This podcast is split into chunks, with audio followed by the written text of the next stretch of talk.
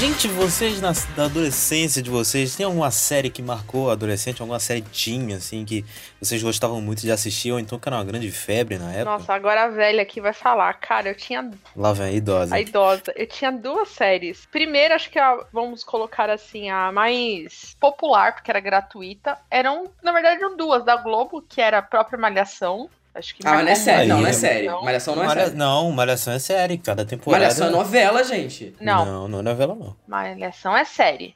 Eu sempre Malhação. pensei como novela. Eu também, eu sempre pensei Eu como também novela, achava, Malhação. mas agora eu percebo que é- não tem como ser uma novela, são temporadas. Então, É, tem gente. temporada, tem temporada, na minha época pelo menos, a temporada durava 4, 5 anos. Agora Caralho. dura uma vez por ano. É, agora É, é. Agora é mais série do que nunca, eu acho mais série do que nunca É. ultimamente. Inclusive vai ter uma série spin-off no Globoplay, né? Da, da Ai, o, Malhação. o, Cid tem que exaltar essa série, meu Eu tenho, Malhação Viva a Diferença, melhor Malhação. Ah. Inclusive, essa foi a, a, a da minha época, porque é de 2016, 2017. Então acho que essa foi a que mais conversou comigo. Então, pô, muito boa. Então, A minha era, foi além Malhação, foi Sandy Júnior, a série de Sandy Júnior. Nossa! Sabe por, porque Olha- assim, eu tinha o quê? 12, 13 anos, começando a adolescência e isso marcou pra caralho, era brasileiro, era, os, era o auge do pop, que era Sandy Júnior, tudo, então era maravilhoso. E depois, mais adolescente, DLC, né? DLC marcou muito. Apesar de não falar comigo, cara, eles moram na Califórnia, são ricos e tudo mais, mas era uma série que, apesar de eu não gostar, marcou, sabe? Tipo, tendência total. Tantas músicas, é, as roupas, famoso beijo, famo- famoso beijo de Homem-Aranha,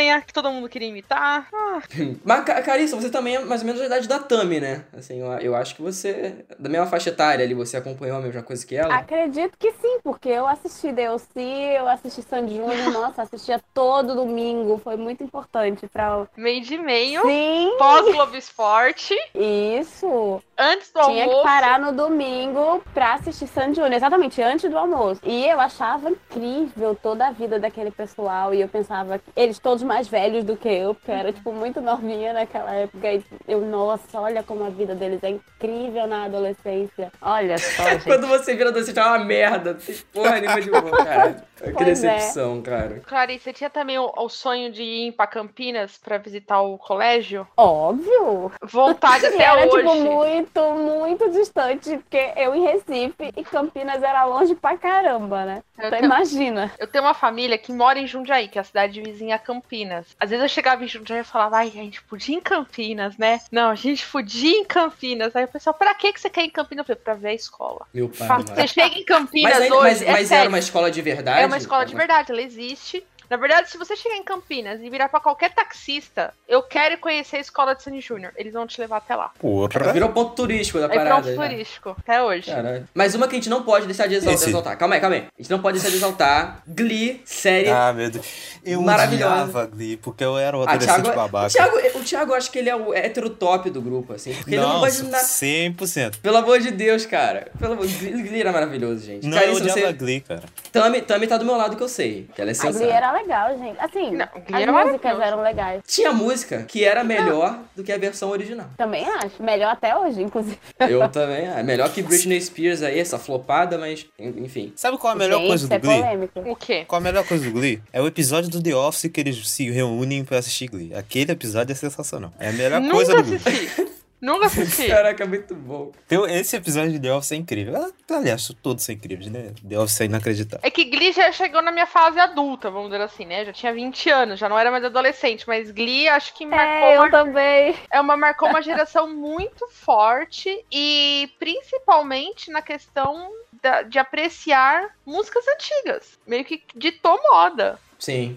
E era sempre uma versão mais pop, uma versão mais, tipo, pra adolescente mesmo, sabe? Eu acho que, acho que é uma série muito boa pra você ver naquela época. E, e especialmente se você faz teatro ou algo do tipo, eu acho que é, acho que é um prato cheio, assim, sabe? Nossa, era a minha realidade. Eu fazia teatro, exatamente, fazendo teatro e, e, e vendo Glee, gente. Pô, é, nossa. Você se sente naquele lugar, só que não tem nada, a realidade é completamente diferente, mas você se Não, sente só que junto assim. Aí eu vou parecer a tia velha. Eu tava na faculdade. É que nem. Então, Eu via Glee, assim, e eu tava na faculdade de teatro. Então era tipo, nossa, eu ficava, meu Deus, eu queria ter tido isso na minha escola. Eu, perfeito, perfeito. Eu, eu, tive a mesma sensação que você, que eu ficava assim, ai meu Deus, se na minha época eu tivesse isso. Nossa, falei muito velho agora, mas era essa sensação que eu tinha. Entregou a ideia, quase 40 anos na cara aí. Opa, que isso? Não. Eita! E o Rebelde, hein? E o Rebelde, gente? Nossa, porcaria também. Rebelde é. Olha não. aí a polêmica. Então, Rebelde eu me sinto velha. Ah, não, mas Rebelde é ruim, gente. Vamos concordar não. que Rebelde é ruim. Não, não, não, não, não. Presta atenção. Rebelde instaurou o curso de espanhol no Brasil. Exatamente, exatamente. É eu aprendi espanhol assistindo Rebeldes. Criou toda uma tendência de jovens brasileiros formados em espanhol baseado em Rebelde. E teve, e teve o Rebelde brasileiro depois, vocês lembram disso? Nossa, que Não, isso eu não vi. Não, Isso eu não Era não da Record, era da Tudo Record. tem limites, tudo tem, Tem o limites. Shai. Tem o Shai aí, ó, o famoso aí, pô. Era, era legal, era legal. Era muito ruim, eu sei. Não, era ruim pra caralho, mas era, da, era, era o que eu via, Não, então... E Rebeldes, legal. na verdade, é argentino, né? A primeira versão, né? Se eu não me engano. Ah, isso aí eu Se eu não me sei, engano, é uma versão informação. argentina que depois foi Ah, pro sei. México e aí explodiu. E quem sabe esse ano teremos. Na verdade, fevereiro já chegou, senhor Rebelde. RBD, vocês prometeram fevereiro. Cadê a notícia que vocês iam passar? Cadê? Pra quê, gente? Só queria dizer não, gente. São os Precisa 14 superar, de fevereiro cara. no dia dessa gravação. superar isso, gente. Para, Essas coisas para. têm que estar no passado lá. Se, se tiver atualização, a partir de agora vai entrar um Tamires do futuro dizendo, tá? Quer dizer isso. Não, Thiago do Futuro aqui dizendo que não, não teve atualizações, a Tami foi enganada mesmo. É isso. Mas então, vamos pra série.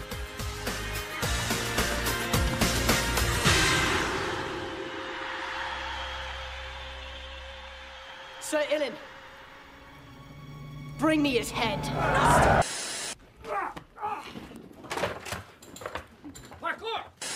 I'm making a music video. It's called Pinot Noir, an ode to black penis. We have to go back. That guy has been active sexually. And he's just been like, Say my name. Heisenberg. You're goddamn right. Serious Cast, o podcast sobre o mundo da série.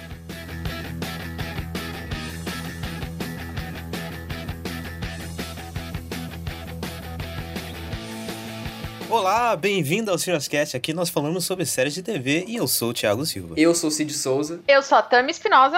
E eu sou Carissa Vieira. Pois então, gente, temos mais um convidado aqui nessa temporada cheia de convidados, né? Até agora todos os Essa episódios que a gente temporada tá, tá maravilhosa. Enfim, trouxemos aqui a Carissa para falar sobre Sex Education, as duas temporadas dessa série tão importante, tão relevante no cenário atual de séries. Tá, Tem gente que discorda, será? Eu acho que não, né? Acho que, acho que Não. é meio que unânime, assim, né? É, eu acho que sim. Vamos lá.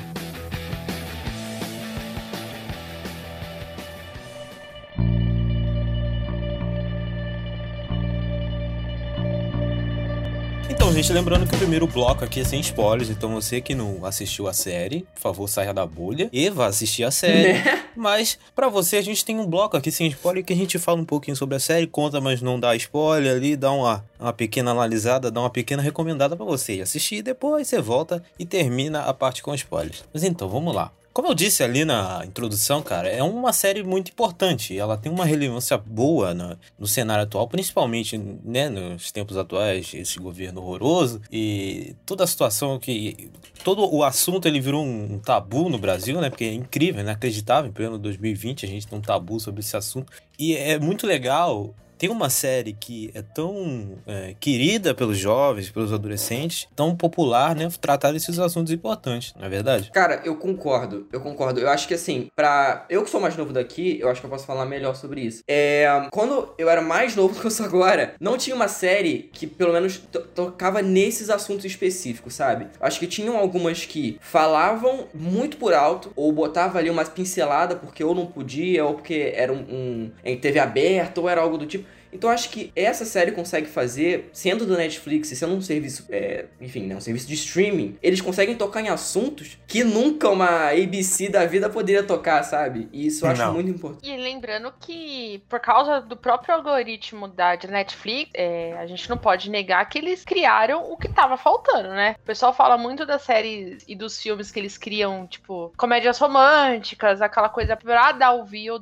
pra dar o clipe. Sex Education foi vendo que que não tinha nada sendo abordado sobre esse assunto e eles criaram redondinho. Só que eles criaram de uma forma tão perfeita que não fica forçado, como outras séries que eles tentaram criar e que não funcionam, entendeu? Acho que é uma, é uma combinação do necessário com aposta de atores que a gente nunca viu, com um ou outro ator muito famoso que você, tipo, desconstrói ele completamente. Pra quem tá acostumado a ver Arquivo X e você vê Sex Education, você fica assim, oi? Como assim? próprio Asa Butterfield mesmo, que inclusive é uma crítica que eu vejo algumas pessoas fazendo, que é que pegam adultos pra fazer adolescentes de 16 anos. Mas nesse caso em específico, eu não tenho como eh, negar que, tipo, como é que eles não vão pegar adultos pra fazer aquelas cenas de sexo absurdas, sabe? Ia ter um bafafá do caralho. É, não, não ia ter bafafá, eles iam ser presos. É ilegal, não dá pra fazer, entendeu? Não pode, não pode, simplesmente Não pode. Se bem que assim, nessa segunda temporada tem menos cena de sexo do que na primeira. Porque É. na primeira já começa Exatamente. assim, com os peitos da menina balançando, né, gente? É, então, o primeiro assim, frame da série. Exatamente. E eu acho que agora eles têm muito mais cuidado com isso, inclusive com como mostram o corpo dos atores e tal. Eu acho que essa segunda temporada eles prestaram mais atenção nisso. E não é uma parada fetichista, né? Isso, eu- eu- perfeito. Eu ia falar isso. Eu ia falar isso, Cid, que não. A segunda temporada, principalmente, ela não, não torna o corpo humano um objeto, mas sim um instrumento pra explicar o cenário. Então nada fica forçado. Você até sente falta, né? Não sei vocês. Eu senti falta de algumas cenas de sexo. Eu falei assim, porra, poderia ter tido mais. Mas, por exemplo, é, que a gente vai falar na parte com spoilers, tudo, sobre as primeiras vezes, deveria ter mostrado mais explícito. Se a série mostrou Pô, tanto na mas eu achei. você mas vai ter que ser em outro site vermelho. Então, só que assim, na primeira temporada, demonstra isso muito. Você tem cenas de sexo visível, igual eu falei, o primeiro frame da série é isso. Na segunda temporada, eu senti falta de ter o do outro lado, sabe? É que eu não quero dar spoiler, mas eu, eu senti falta, tipo, dos dois lados, sabe? É, depois que spoiler a gente fala, então. Entendeu? Eu senti falta disso. Eu deveria. Não que isso atrapalhe a série, mas eu pelo menos senti falta. Mas enfim, é, além de, de ser uma série importante, ela tem um grande cuidado, pelo menos eu acho. Ela tem um cuidado ao tratar assuntos delicados e relevantes, assuntos como aborto, como assédio sexual e coisas do tipo, né?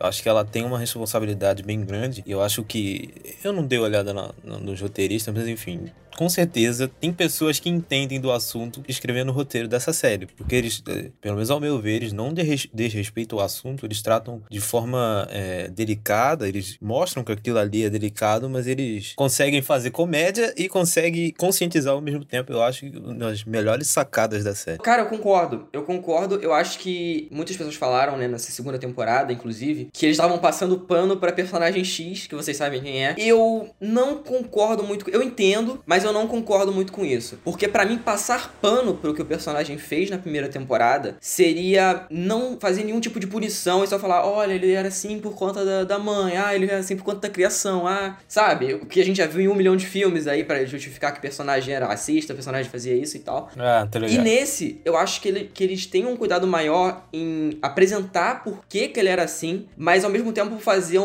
um- Não uma passada de pano, mas fazer o personagem evoluir, sabe? Eu Sim, acho que sim. Isso, isso me agradou bastante também nessa temporada. E era uma parada que eu fiquei com medo. E, e eu acho que foi, foi muito fe- eles foram muito felizes em, em fazer essa trama. Então, é, esse é um dos pontos positivos pra mim. É uma forma de eles tentarem fazer uma redenção, só que não do jeito padrão, né? Outra coisa que também é muito positiva na série é a representatividade e a quebra dos estereótipos, assim. A série, ela tem os clichês do high school americano e eles não estão muito presentes na série. É, é, é uma série que se passa na Inglaterra, né? Mas, por exemplo, É, o cara britânica. mais popular e o atleta da escola é um cara preto. Não é o branquinho quarterback do Uhum. time padrão. Mas isso serve pra tudo, né? Nessa segunda temporada a gente vê que o cara que faz mais sucesso, o cara novo que chega, acho que ele chega da França logo Que inclusive Isso, ele é isso. bonito pra caralho, vai tomar no cu quem fala que ele não é bonito. Puta que pariu. E ele é, ele é negro, assim, na verdade eu acho ele é de algum país do Oriente Médio, né? É, eu acho ele que passa Iraniano, não é? de- Isso, acho que é, acho que é do Irã. Iraniano, É do Então, Irã. assim, ele tem a pele escura. Ele é, seria nos Estados Unidos considerado é, brown people, eu acho, alguma coisa do tipo. Ele não seria considerado negro exatamente.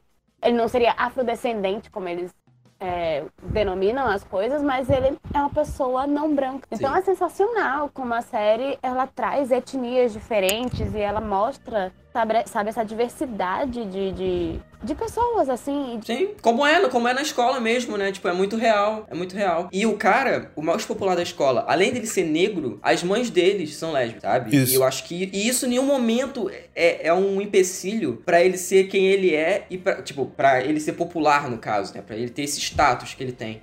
E, e eu gosto muito disso, cara. Inclusive, o pai do Eric, né, que é um personagem que ele não aparece. não- Isso é spoiler, ele não aparece na segunda temporada. Não. É, que na primeira, pra mim, ele foi uma total quebra do estereótipo da- do pai é, homofóbico, sabe? Sim, tudo, ao que tudo indica, né? Você imagina na sua cabeça um monte de merda e no final, não, não, não é nada disso. No final, é. Exatamente, cara.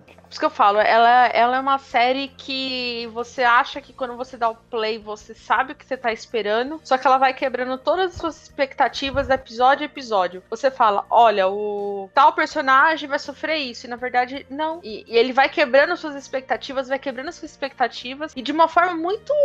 É muito simples, ela não é, não é nada elaborada, não é um plot twist que você fala, nossa, grande surpresa. Não, ele é muito vida real. Eu acho que isso que atrai mais a série. Eu acho que o maior sucesso dela, principalmente com pessoas mais velhas, é que ela é realista. Você fala, porra, eu queria ter assistido Sex Education quando eu tinha a sua idade, sabe? É o que eu mais sinto, sabe? Que eu precisava de, desse tipo de série quando eu era adolescente. Sabe? É um- é- é- não deveria ser um privilégio, mas vendo a sociedade que a gente tem, é um privilégio ter uma série que tenha tanta diversidade, que fale de temas que a gente precisa que Sim. sejam falados, sabe? E eu gosto que a série não tem medo, né, de falar. Ela fala sobre aborto na primeira temporada, ela, ela consegue falar sobre assédio, ela consegue falar sobre homofobia, ela consegue falar sobre tudo isso e não ficar. Inclusive, é uma parada que eu e o Thiago a gente falou na primeira temporada do, do Sirius, que tem muitas séries e muitos filmes, muitos muito produtos que fazem isso, que a gente dá pra ver que é uma panfletagem filha da puta, que dá pra ver que não tem nada de sinceridade naquilo ali. Pelo menos nessa série eu sinto que é uma mensagem que eles realmente querem passar e não só pra, pra, pra ser a mensagem pela mensagem, sabe? Eles acreditam realmente no que querem tratar e não só estão fazendo, ai, pra gerar buzz no Twitter, entendeu? Eu acho Sim, isso. sim. É o que eu, é o que eu acho, na verdade, né? A gente não sabe se é isso, mas me passa essa sensação. Sim, sim. Antes de ir pra parte com spoilers, vamos deixar as nossas notas aqui pra série. Começando por Cid, por favor, deixe sua nota. Então, é, dá pra primeira e depois pra segunda, né? É, pode ser a da série total, como você quiser, cara. Tá, eu, não, eu vou, eu vou dividir porque é diferente a minha nota pra primeira e da segunda. Tá. Pra primeira temporada, eu dou quatro estrelas. Eu acho que é uma série que ela consegue tudo que ela quer fazer. Só que eu acho que ela não, não pedia 40 minutos de, de episódio. Eu acho que se arrasta em algum, alguns momentos. E coisa assim que devia ser resolvida mais fácil, só pra conseguir preencher aquele espaço ali, sabe? E apesar de eu gostar da série, eu acho que isso me incomoda e acho que muita gente saiu, inclusive eu conversei com algumas pessoas, pararam de ver porque, pô, a série tem, tem momento que podia resolver uma parada e fica jogando pra, pra depois, pra ter um, um plotzinho, ah, pra deixar pra segunda temporada. Então, é uma parada que me incomodou, mas é uma série muito boa e Pra segunda temporada, eu vou dar 4 estrelas e meia. É, quando eu vi, eu tinha dado 5 estrelas, mas depois pensando, eu acho que tem um, um assunto em específico que me incomodou. Então eu acho que 4 estrelas e meia é, é melhor que a, eu achei melhor que a primeira. Achei mais bem feita que a primeira. Achei que os atores estão mais confortáveis em fazer os papéis. E acho que vocês concordam com isso também, porque, enfim, né? É sempre uma primeira temporada é como se fosse um, um- um teste das coisas que não funcionam, das coisas que funcionam. Então, saldo positivo é uma das minhas favoritas da Netflix e uma das minhas séries teens favoritas aí. Pelo menos na atualidade, é uma das minhas favoritas. Tá aí, Tami. Vamos lá, é- vou ter que falar das duas temporadas ao mesmo tempo, porque ela foi uma grata surpresa. Eu, eu só assisti pelo hype, todo mundo falando. Fui desconfiada, falei, hum, vai ser uma. Eu acho que todo mundo foi, né? Com desconfiado, assim. Posso falar- só falar um negócio aqui? Desculpa Ah. te, te, intrometer. Mas eu fui assistir pensando no Big Mouth, assim, ia ser uma bobeira. Eu né? também. Mas não, quebrei minha cara, mas enfim, vou falar. Eu vou. Eu achava que ia ser aquela. Qual é o nome daquela série da HBO lá, da menina do Homem de. Euforia? Euforia. Eu achei que ia ser uma euforia da Netflix. Que eu odiei euforia. Sim, vocês podem me xingar à vontade no Twitter. Eu odiei. odiei, não consegui terminar nem o primeiro episódio. Ah, tá, que exagero. É sério, eu assisti. Então, se você passa do primeiro episódio, você consegue ver o resto. É, não, eu terminei o primeiro episódio, a gente junto, eu e o Thiago, e eu falei assim: eu não vou dar play. E olha que eu amo aquele homem de Grey's Anatomy que faz o- a, série. Mas enfim, Mas deixa eu só te dizer uma coisa. o quê? é, eu odiei o primeiro episódio. E depois eu dei uma chance pra série. E não é que eu acabei gostando. Eu também odeio o primeiro episódio, até hoje. Mas eu, Eu gostei, gostei do da resto série também, mas o primeiro, eu acho que o primeiro episódio ele falha porque é uma série muito boa, mas começa muito ruim. Eu fico tipo, se eu não tivesse me esforçado, por isso que eu entendo quem largou, sabe? Mas enfim, então eu, eu fui com muito preconceito. Quando eu dei o play, eu assisti isso em um dia. Eu fiz uma maratona de um dia. Tipo, era, era seis ou oito episódios, né? Comecei de manhã, terminei à noite. E eu terminei com um sorriso no rosto de falar, cara, eu daria play de novo. Porque a trilha sonora é maravilhosa, as atuações são maravilhosas, as surpresas são muito boas.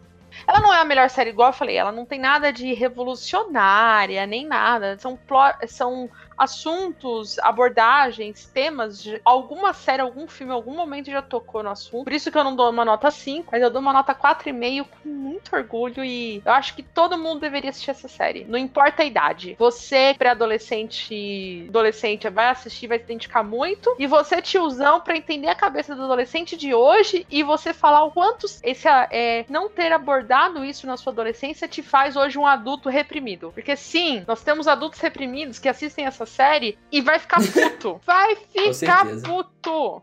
É. Aí, Carissa? Então, é, eu vou dar nota separada também, porque eu não consigo.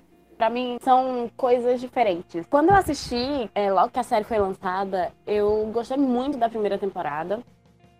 Eu achei que era uma coisa super importante, sabe? E eu dou quatro estrelas pra primeira temporada. Achei ela muito boa. E aí eu fui super empolgada agora quando a série lançou, assisti a segunda temporada. E eu gosto bastante, ainda acho que faz um serviço muito bom, mas eu acho que ela tem mais problemas e tem algumas questões que me incomodam bastante nessa segunda temporada, que não me incomodavam tanto na primeira, sabe? É, eu acho que eles focaram demais em alguns relacionamentos entre personagens. Eu acho que a série acaba em alguns momentos. Ela tenta ser super desconstruída com relação a etnias e tal, mas eu acho que ela não trata bem seus personagens negros, de modo geral. Isso pra mim é uma questão muito forte e, mu- enfim, acho, acho questionável, assim, alguns do, do, sei lá, por exemplo, não só os personagens negros, mas, sei lá, o namorado, enfim, não pode dar spoiler, então depois eu falo mais sobre isso, mas, enfim, eu tenho algumas questões com a segunda temporada e por isso eu dou 3,5. Ah, mesmo assim é uma nota boa. Passou de ano, pelo menos. Ah, sem dúvida, é uma série muito boa. Então, vou deixar o meu aqui, cara. Eu gosto muito da série, como já disse, né? Já passei um pano aqui incrível. Eu gosto muito da importância da série. E eu dou quatro estrelas para as duas temporadas. Eu acho que elas são bem é, parecidas, né? Ela tem uma coisa ou outra ali diferente, mas no geral eu dou quatro para as duas. Eu gosto muito da série. Tô ansioso para ver mais temporadas.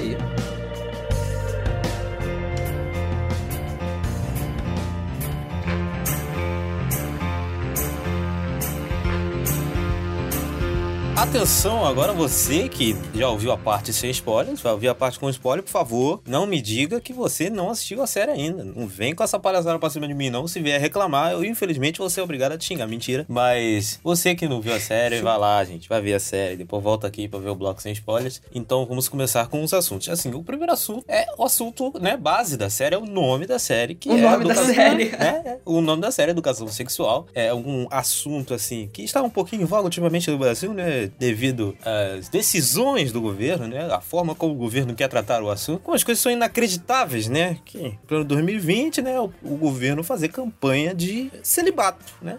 celibato. Vai funcionar muito, né? No tá carnaval. aí- pra começar, carnaval. no carnaval. O governo basicamente falou para as pessoas não transem no carnaval. Ai. Vai funcionar. não, vai funcionar. Vai Eu funcionar. É posso incrível. mandar a Damaris tomar no cu ou seria ofensivo?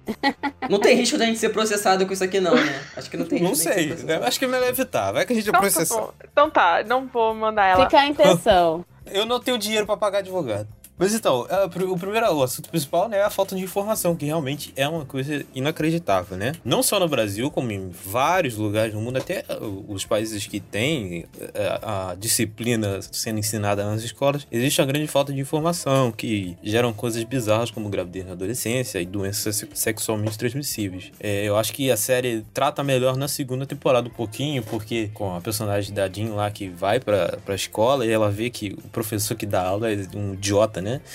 Ele não sabe nada. O cara é um imbecil. E eu, e eu acho engraçado que nessa série, a série tem dois professores, né? A escola tem dois professores. Tem a professora e tem o professor, e os dois ainda se pegam ainda. Mas é incrível. É verdade. É, E o mais é. legal é que eles não são os estereótipos, né? De bonitões e tudo mais. É. Ela é uma nerd completa, que não usa roupa sexy nem nada. Tipo, uma professora normal de qualquer escola que você entrar hoje. E ele parece um perdedor, num sentido.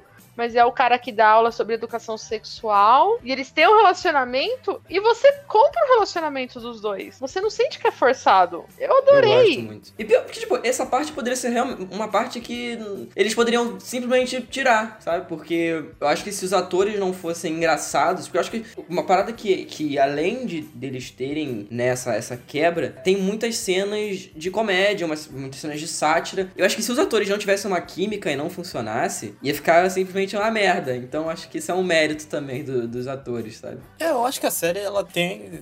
Ela foi concebida pra ser uma comédia, né? Eu acho, sim. Porque ela tem É uma comédia dramática, comédia o tempo todo, cara. É, eu acho que ela tá na categoria Atlanta de, de comédia que fala sério, né? Uma hora tá falando É, muito sério. ser. Uma hora Pode tá ser, fazendo uma ser. piada, uma hora é hilário. Uma hora você quase chora. Sim. É assim, é, eu acho que é da mesma vibe. Quase não, chora. É, tam- também, eu não cheguei a chorar. Não, é, é- Daqui a pouco nós vamos chegar lá. Eu... É, teve um episódio que eu acho que para as mulheres ele é, é. mais. Inclusive porque. E eu posso falar que eu passei por uma situação igualzinha. eu acho que qualquer mulher já passou, né? Eu ia falar É, isso. Eu ia falar, eu já passei por uma punk. situação parecida e acho que metade desse cast que estiver ouvindo que é mulher que usa transporte público Nossa. passou já por isso. E a forma como Isso. eles abordam isso, a gente vai explicar com detalhes lá na frente, mas meu Deus, Segura, Pia. segura. E aí, essa, essa falta de formação, né, ela gera algumas coisas ruins, né? Como na escola tem, na primeira temporada, um, um lance envolvendo uma personagem lá, que rolam as fotos dela e viram uma baboseira, né? Fica todo mundo fazendo bullying com a menina. E na segunda temporada tem uma histeria coletiva, que é engraçado. É maravilhoso esse episódio. envolvendo uma doença que é hilário, cara. Eu ri muito parte. É, quando o Otis vai lá e explica como é que funciona, você vê o bando de imbecil. A pessoa não sabe dar um Google, velho. Como assim, mano? Todo mundo começou a ficar desesperado por uma parada que não, não tava acontecendo nada, entendeu? Por causa de uma pessoa, por causa de uma desinformação, gerou todo um carrossel tinha de um- merda. E tinha um cara vendendo máscara ainda, e o cara sabia que não tinha porra nenhuma. Falei, você quer estragar o meu negócio, cara? Vai pra merda. Tipo, caralho, muito bom. Ai, meu Deus do céu. E, cara, o, o personagem do, do, do diretor, ele é um grande do arrombado, né? Mas ele É, representa... o pai do, do. Como é que é o nome do menino? É o. O pai do Adam. Do Adam, isso mesmo. Isso. Que é um ele é um grande desgraçado. arrombado, mas ele representa uma quantidade grande de pais, né? Tem muito pai que pensa como ele. Assim, eu acho que uns 60%, né? Pensa como Sim. aquele cara e não quer tratar sobre o assunto. Não, isso aqui não pode, não, vai ensinar putaria pro meu filho. Que isso? Tá maluco? Tá errado, não sei o quê. E, cara, isso é um assunto que, assim, tem que ser falado, velho. E a gente tem que continuar combatendo esse pensamento retrógrado, porque as coisas só vão melhorar quando a gente começar a fazer essas coisas, entendeu? Quando começar a ser ensinado, quando começar a ser consci- conscientizado. E aí a resistência das pessoas mais velhas, assim, é um negócio terrível. Cara, essas coisas são geradas a partir de, de desinformação e de pessoas que ficam relutando para não mudar o tema. E aí é complicado, porque a escola quer fazer. Às vezes a escola até tem a intenção de, de falar, de conscientizar, mas aí o pai tá lá falando: não, não vai falar, ponto, porque senão eu vou tirar meu filho, senão eu vou denunciar isso, senão eu vou. Se for uma escola particular, não, escola. eu vou processar a escola, eu vou tirar a matrícula, e aí fica nesse, nesse grande circo de merda que nada muda. assim. É terrível. Sim. Eu acho que é, isso, cara, fala muito. Óbvio que com o mundo inteiro, mas eu acho que com a nossa situação atual, é uma parada que eu já vi vários pais, tipo, de amigos mesmo, que são assim mesmo, cara. Que são iguais o maluco. Que é o cara que reprime o filho, que é o cara que fala que o filho não pode fazer isso, que é o cara que, que quando o filho é, é, faz uma coisa, sabe, um- fala um ar fora do tom, assim, já bate no filho. Ou aquela cena mesmo do, do, do final da primeira temporada, que ele leva o menino pro, pra parada do, do militar lá. Isso é uma parada que agora, inclusive, né, tá sendo muito pior. E eu acho que essa série vem E acho que isso faz tanto. A série faz tanto sucesso com adolescente, porque muita gente passa por isso. Sabe? Não é um caso isolado, não é uma parada que acontece no, no interior do país, não é uma parada que acontece, sabe, na, na no lugar X, onde ninguém conhece. Não, é uma parada que pode estar acontecendo agora com o meu melhor amigo, por exemplo, sabe? E aí a gente não sabe porque é uma parada mega encoberta e é uma parada que a gente não tem como saber se a gente não estiver convivendo com aquela pessoa, né? E, e, isso é uma parada que, inclusive, na série eles, eles mostram, né? Porque é, tudo bem que o cara é um filho da puta sempre, mas quando tá ele e o filho sozinho, você vê que o Adam ele fica com medo, mano. Ele não consegue nem mex se mexer direito, sabe? Então é uma parada que me pegou bastante. Apesar de eu não passar por esse tipo de coisa, pelo amor de Deus, mas essa parada que me pegou bastante, porque eu me coloco na situação dele, sabe? Sim. E inclusive sim. isso é uma parada que eu falei da, da, da, passa, da passação de pano, né? Que para mim não foi uma passação de pano para ele, porque ele era um cara que fazia bullying com o Eric na primeira temporada inteira e, e isso vinha antes da primeira temporada, né? Antes da gente começar a ver a série. É... Que era uma coisa que o personagem já sofria. E aí a gente entende por que ele fazia aquilo, ele sofre as punições, ele entende por, por,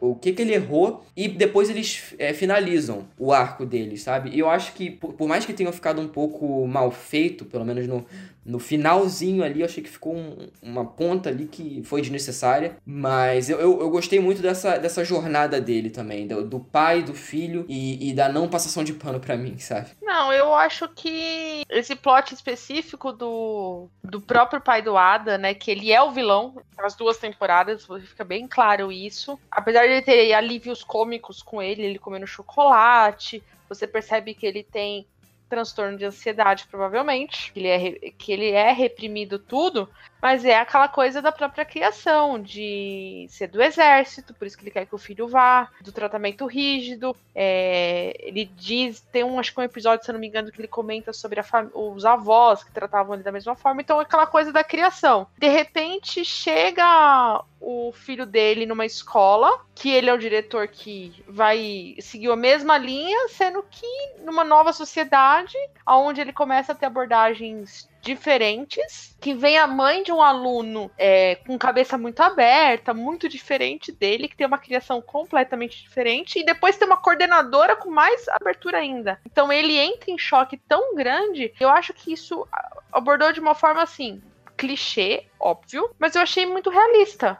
Acho que por ter, por ter trabalhado na educação, eu já dei aula em escola, é exatamente aquilo que acontece. Então, eu vendo pela fase de professor, eu me identifiquei muito com esse plot. Eu achei muito honesto ele. Sim. Foi, foi, bem feito, não foi aquela coisa estereotipada no sentido ruim, mas foi um, um estereotipado, mesmo tendo uma escola na Inglaterra, como aqui no Brasil. É exatamente a mesma coisa, sabe? Uhum. A Carice tá quieta, né? Ela tá. Eu ela tô, tá com... porque eu tô concordando com tudo aí, tipo, meu Deus. eu, eu, pensei que você não tinha gostado. Eu pensei que você não tinha gostado desse plot, não. não, na verdade, assim, hum. eu, eu eu tenho questões com o personagem, mas eu não diria que passa pano para ele, sabe? Quais são as eu questões? Que ele, assim, eu não gosto de como. Eu, eu não gosto muito da questão do Eric com ele. Eu acho que essa, essa é a parte que eles erram. É, exatamente, é onde eu acho que eles perdem o ponto. Porque, na verdade, é, acho que é Adam o nome dele, né? Do personagem. É. Eu acho que ele é uma vítima também. Uhum. Ele é uma vítima do pai que sempre é horrível com ele, então ele reproduz o que ele recebe em casa. Uhum. Se Sim. o que ele conhece é o bullying, é, é, são os maus tratos, é isso que ele dá pro outro. E imagina um adolescente que tá ali, que o pai é horrível com ele e que o pai quer que ele faça parte de um perfil, que ele não se encaixa de jeito nenhum, com exceção do físico. E aí ele se vê, inclusive, atraído pelo sexo, pelo mesmo sexo. Então, assim, isso confunde ele, deixa ele mal e ele começa a querer brigar exatamente. Tipo, acho que a coisa com o Eric é muito forte exatamente por isso, porque ele se atrai pelo Eric e ele odeia o fato dele se atrair pelo Eric. Uhum. Ele se bi, né? Ele se bi, né? Ele se irrita por isso, porque ele não se identifica 100% com nenhum dos lados, né? Pelo menos é isso que ele me passa quando ele mostra aquela cena da segunda temporada que ele fica olhando os dois pôsteres enquanto tá se masturbando. E, e você vê a, a, confusão na mente dele, porque ele tá sendo atraído pelos dois. Claro que por um lado mais, mas ele se sente atraído pelos dois. Eu acho isso que foi abordado de uma forma muito sutil e muito simples e muito direta. É, eu acho, inclusive, que assim, a série podia, é, talvez depois, explorar um pouco mais. Até porque uhum. essa questão, eu acho que a bissexualidade ela tem é, essa coisa toda, sabe? De que as pessoas acham que se para você ser bissexual, você tem que ter é 50-50. E então, não assim, é, né? ah, se, eu- se a minha vida, eu, eu sempre, eu gosto de homem. Mas se eu olho pra menina ali e eu acho ela interessante, ah, mas eu gosto tanto de homem, então eu não posso ser bissexual, entendeu?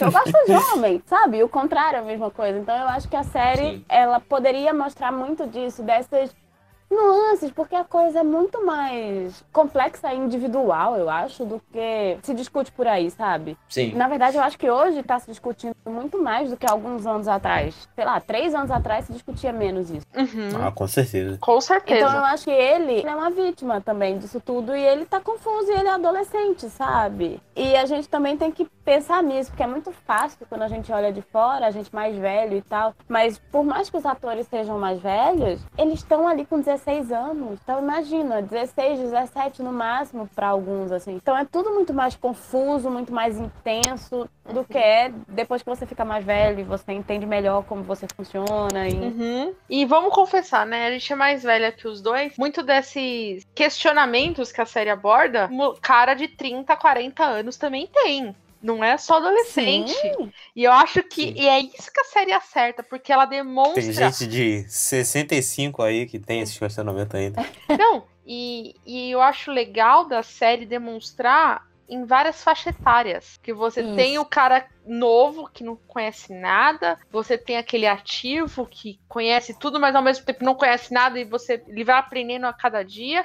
Tem os pais que acham que sabem tudo, mas também não sa- sabe. E eles vão, cada um vai aprendendo um com o outro. Uhum. Eu acho que essa troca que a série faz, principalmente com o telespectador, de mostrar vários lados, que consegue atingir tantas pessoas, assim. E eu acho que o, o grande lance do, do Adam, na verdade, que, e o que me deixa mais, mais investido no personagem, é porque eu acho que ele é assim com, com o Eric. Porque o Eric consegue ser tudo que ele é e ele não tem medo de ser quem ele é. Já o Adam, ele foi reprimido a vida inteira, sabe? Ele foi ensinado a ser daquela forma, ele foi maltratado pelo pai.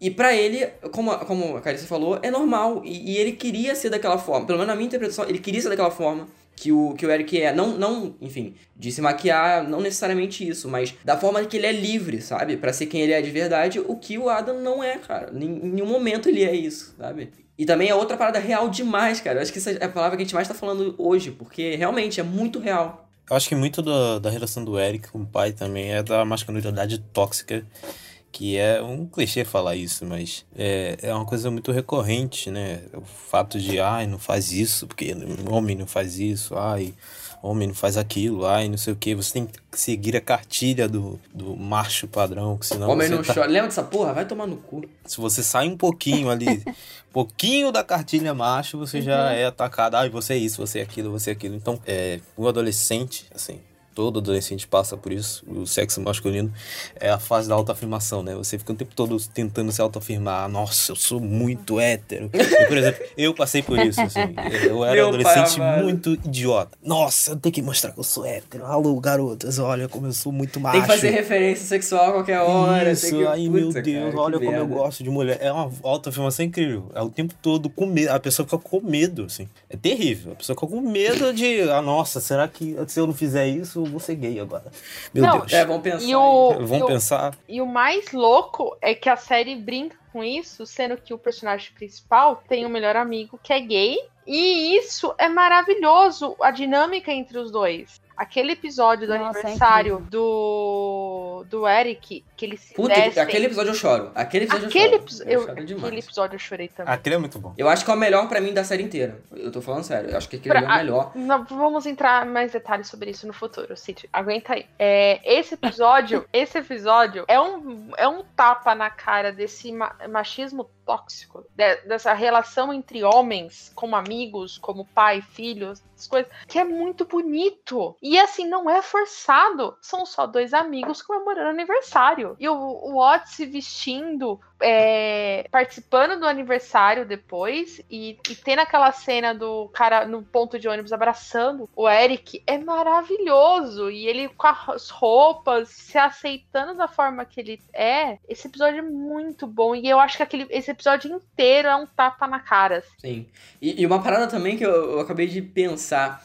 É, eu acho que com um homem, uma relação entre pai e filho, é, é muito difícil a gente ouvir um pai falando para um filho eu te amo, sabe? Nossa. Meu avô nunca falou pro meu pai um eu te amo. Até o meu avô morrer, ele nunca falou isso. Mas isso não é Sabe? só E- entre homens, não. É entre pai e filho. Não, não, eu sei, eu também. sei, mas eu acho que Acho isso que é, é mais muito, é muito mais forte, não, sabe? com Eu certeza, que- concordo plenamente, mas não fica só nisso. E, nossa, é, é, é muito, muito bizarro, cara. Caramba. Quando a gente para pra pensar, coisa estúpida, né, cara? Falar um eu te amo, pelo amor de É Deus. um negócio mais. Ah, os caras não. Não, os caras têm medo de chamar um amigo de bonito. Não fala, não, você tá bonito. Você tá pintoso, você tá chave, você tá top. Não, não pode virar pro cara e falar. Tá ah, cara, brabo, você não, tá bonito, brabo Tá brabo. dia, é, dia você não fala, vira pro cara e fala, pô, você tá bonito. Não, não consegue. Se falar, aí vai virar outra coisa.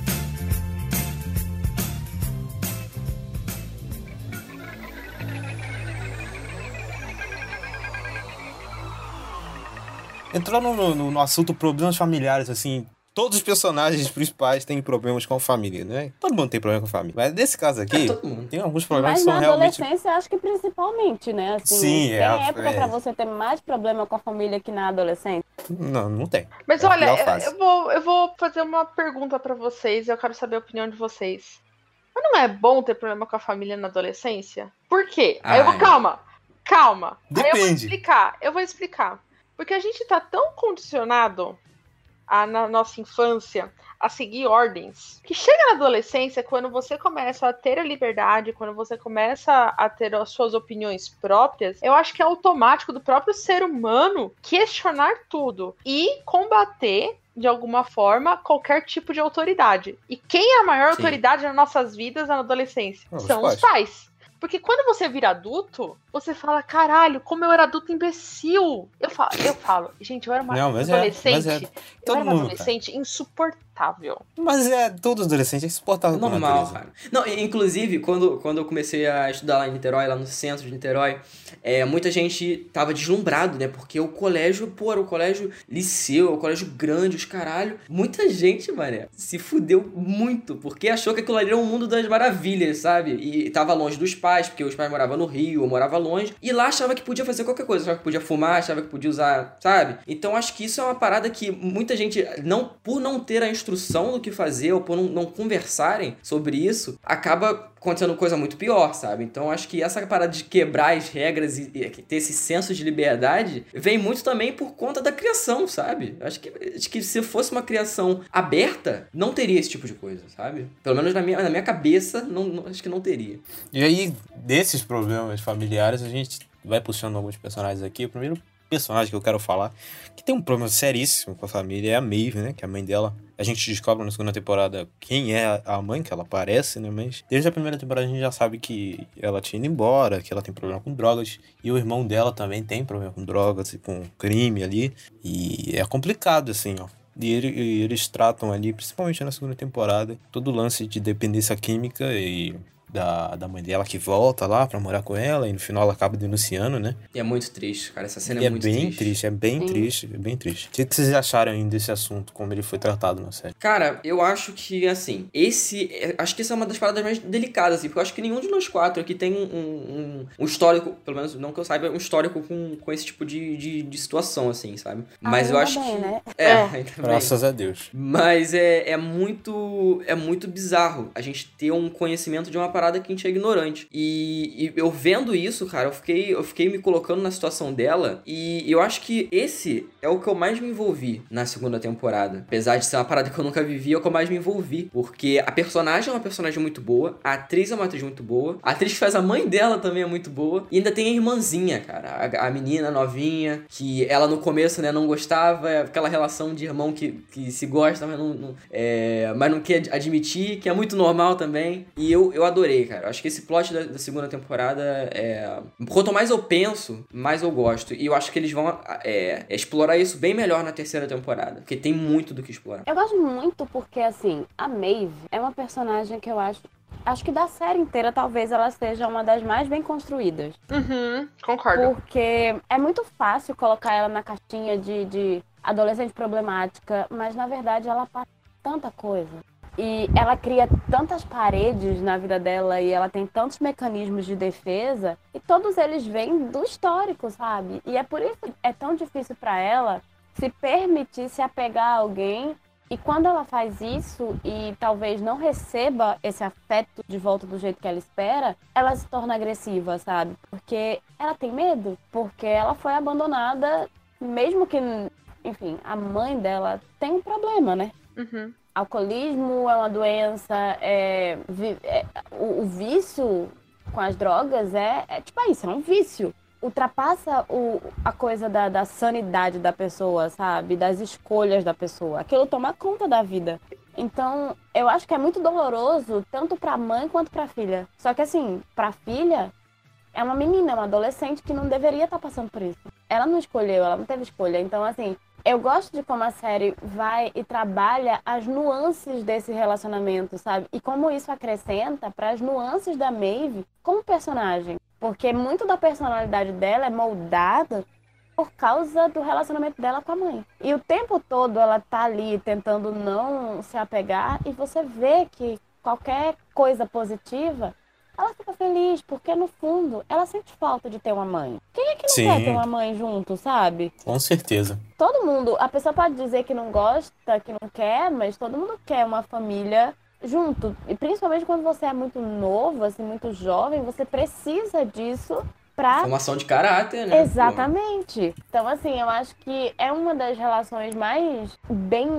Assim, entre. Em relação familiar, assim, a série tem vários e tal, mas eu acho que é uma das que mais desenvolve e que desenvolve de maneira sensível, bem feita, sabe? E, enfim, eu acho que é um ponto. É, é, um- é uma coisa muito acertada da série. Eu gosto muito. É, eu não sei se você. É, não sei se vocês concordam, mas cada personagem da série dos adolescentes, ele tem um foco. O Otis é sobre a se entender sexualmente, de explorar o seu corpo. A, o Ada é a questão do seu da sua sexualidade em si mesmo, de entender quem ele é. A Amy, que é aquela coisa é, do próprio corpo, achar que o, seu próprio corpo não basta.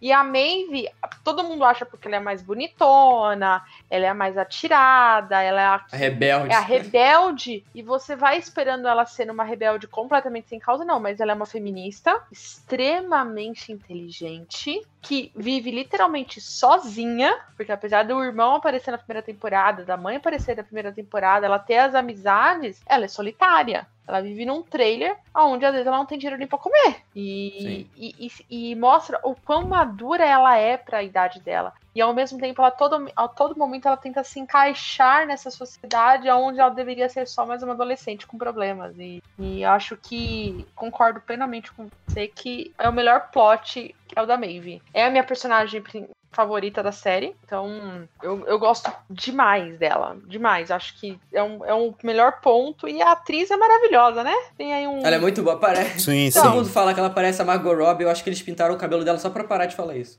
Ah, meu, Será? Talvez. Acho que fez todo sentido, porque, gente. Eu não tinha Era pensado igualzinha. nisso. Eu não tinha pensado nisso, mas agora que vocês falaram. Ela é muito, é realmente muito parecida, cara. É muito.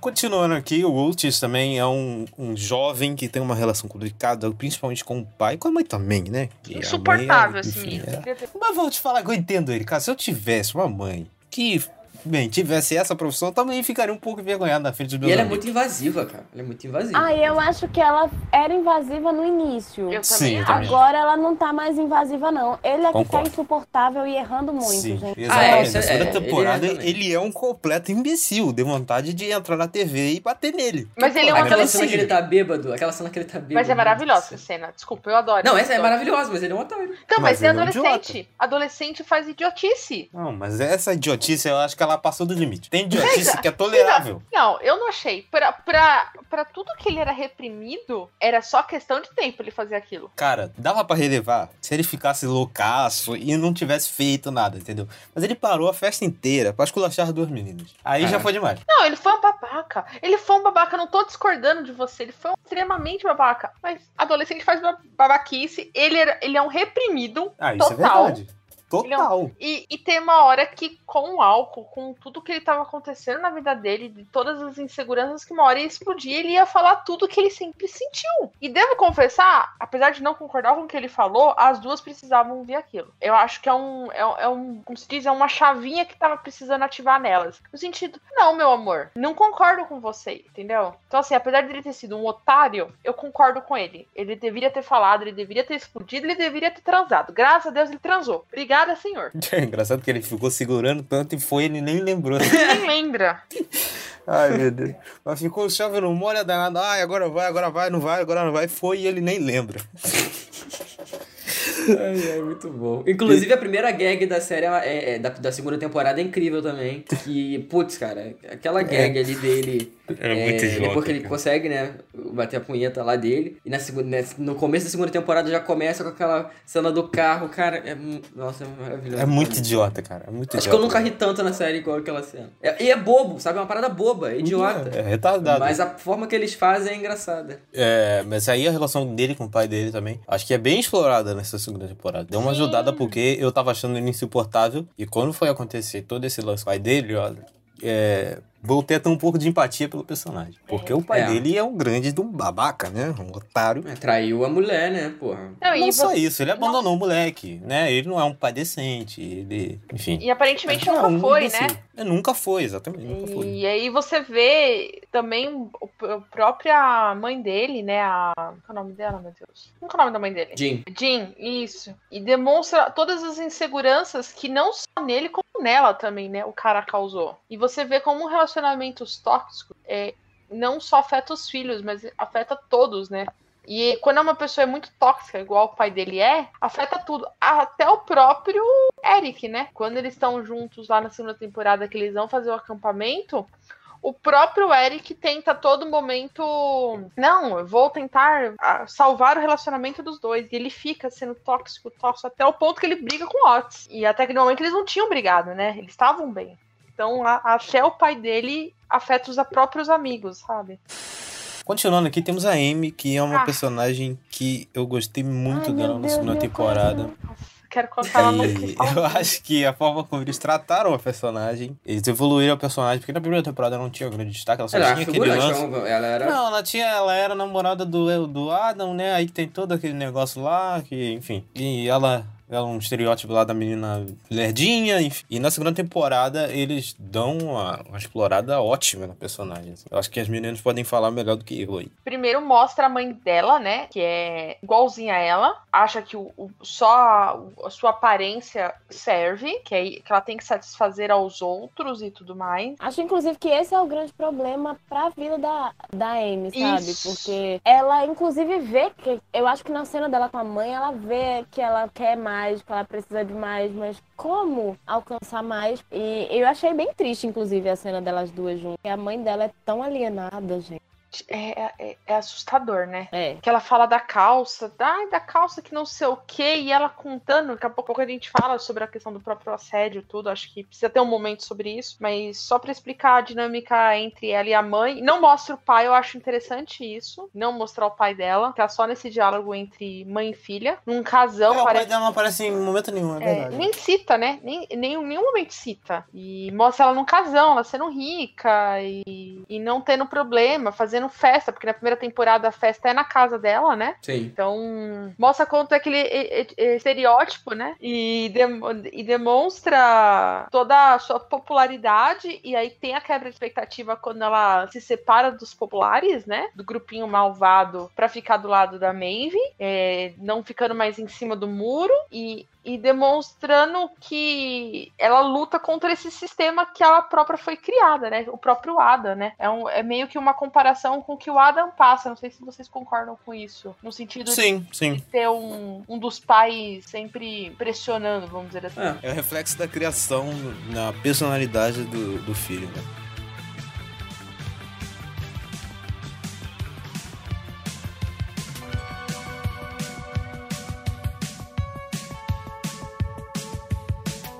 Sendo aqui, vamos falar do Jackson, que também tem um problema ali, principalmente com a mãe, e é outra coisa que é bem tratada na segunda temporada, é a forma como a mãe dele é, imprime nele um sonho que era dela e que ele não quer mais. E isso acontece tanto, isso né? cara? acontece pariu. demais, velho. Demais, demais. E você vê que aquilo ali ah, gerou uma pressão tão grande no cara ao ponto dele botar a mão no aparelho pra quebrar a mão e não poder Caralho, treinar. aquela cena, puta que pariu. Acho que primeiro tem a própria questão de da, do, da fertilização, né? Que ela faz muito isso porque ela não se sente, que ela acha que ela não se sente mãe o suficiente, né?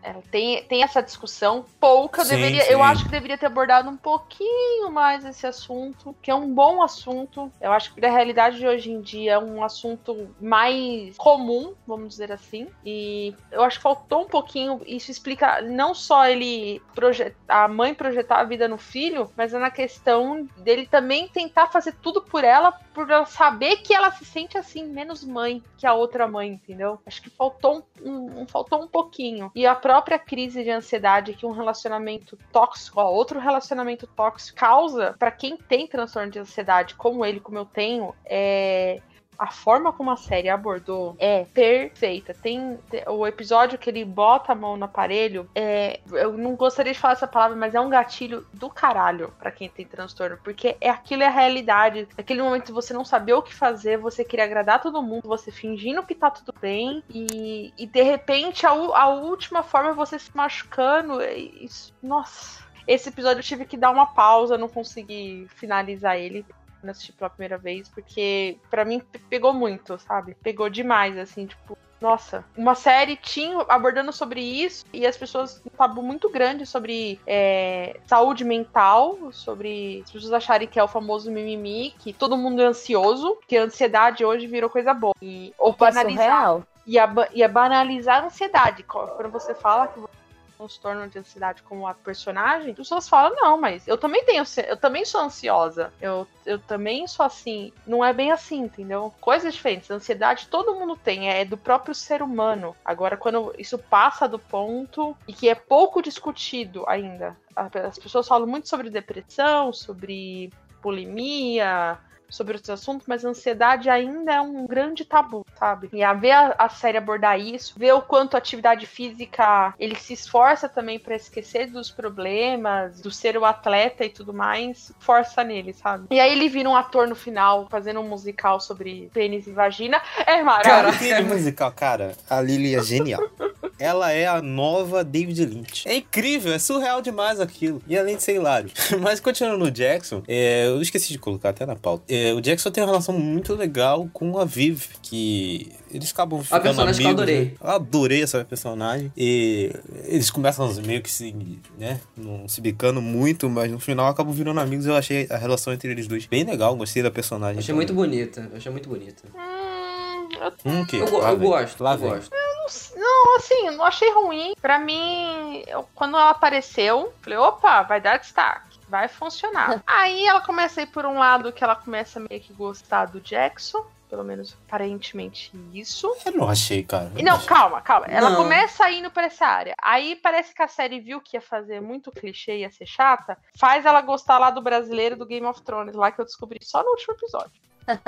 Sim, aquele cara é brasileiro, gente. Como é que tu não reconheceu aquele Não, moleque não insuportável? Eu não reconheci. Nossa, é, é engraçado que ele só faz personagem insuportável, né? Ele fez nessa. Game of Thrones também, ele era uma criança insuportável, agora ele é um adolescente insuportável. Daqui a pouco vai fazer Sim. um adulto insuportável. Meu Deus do céu.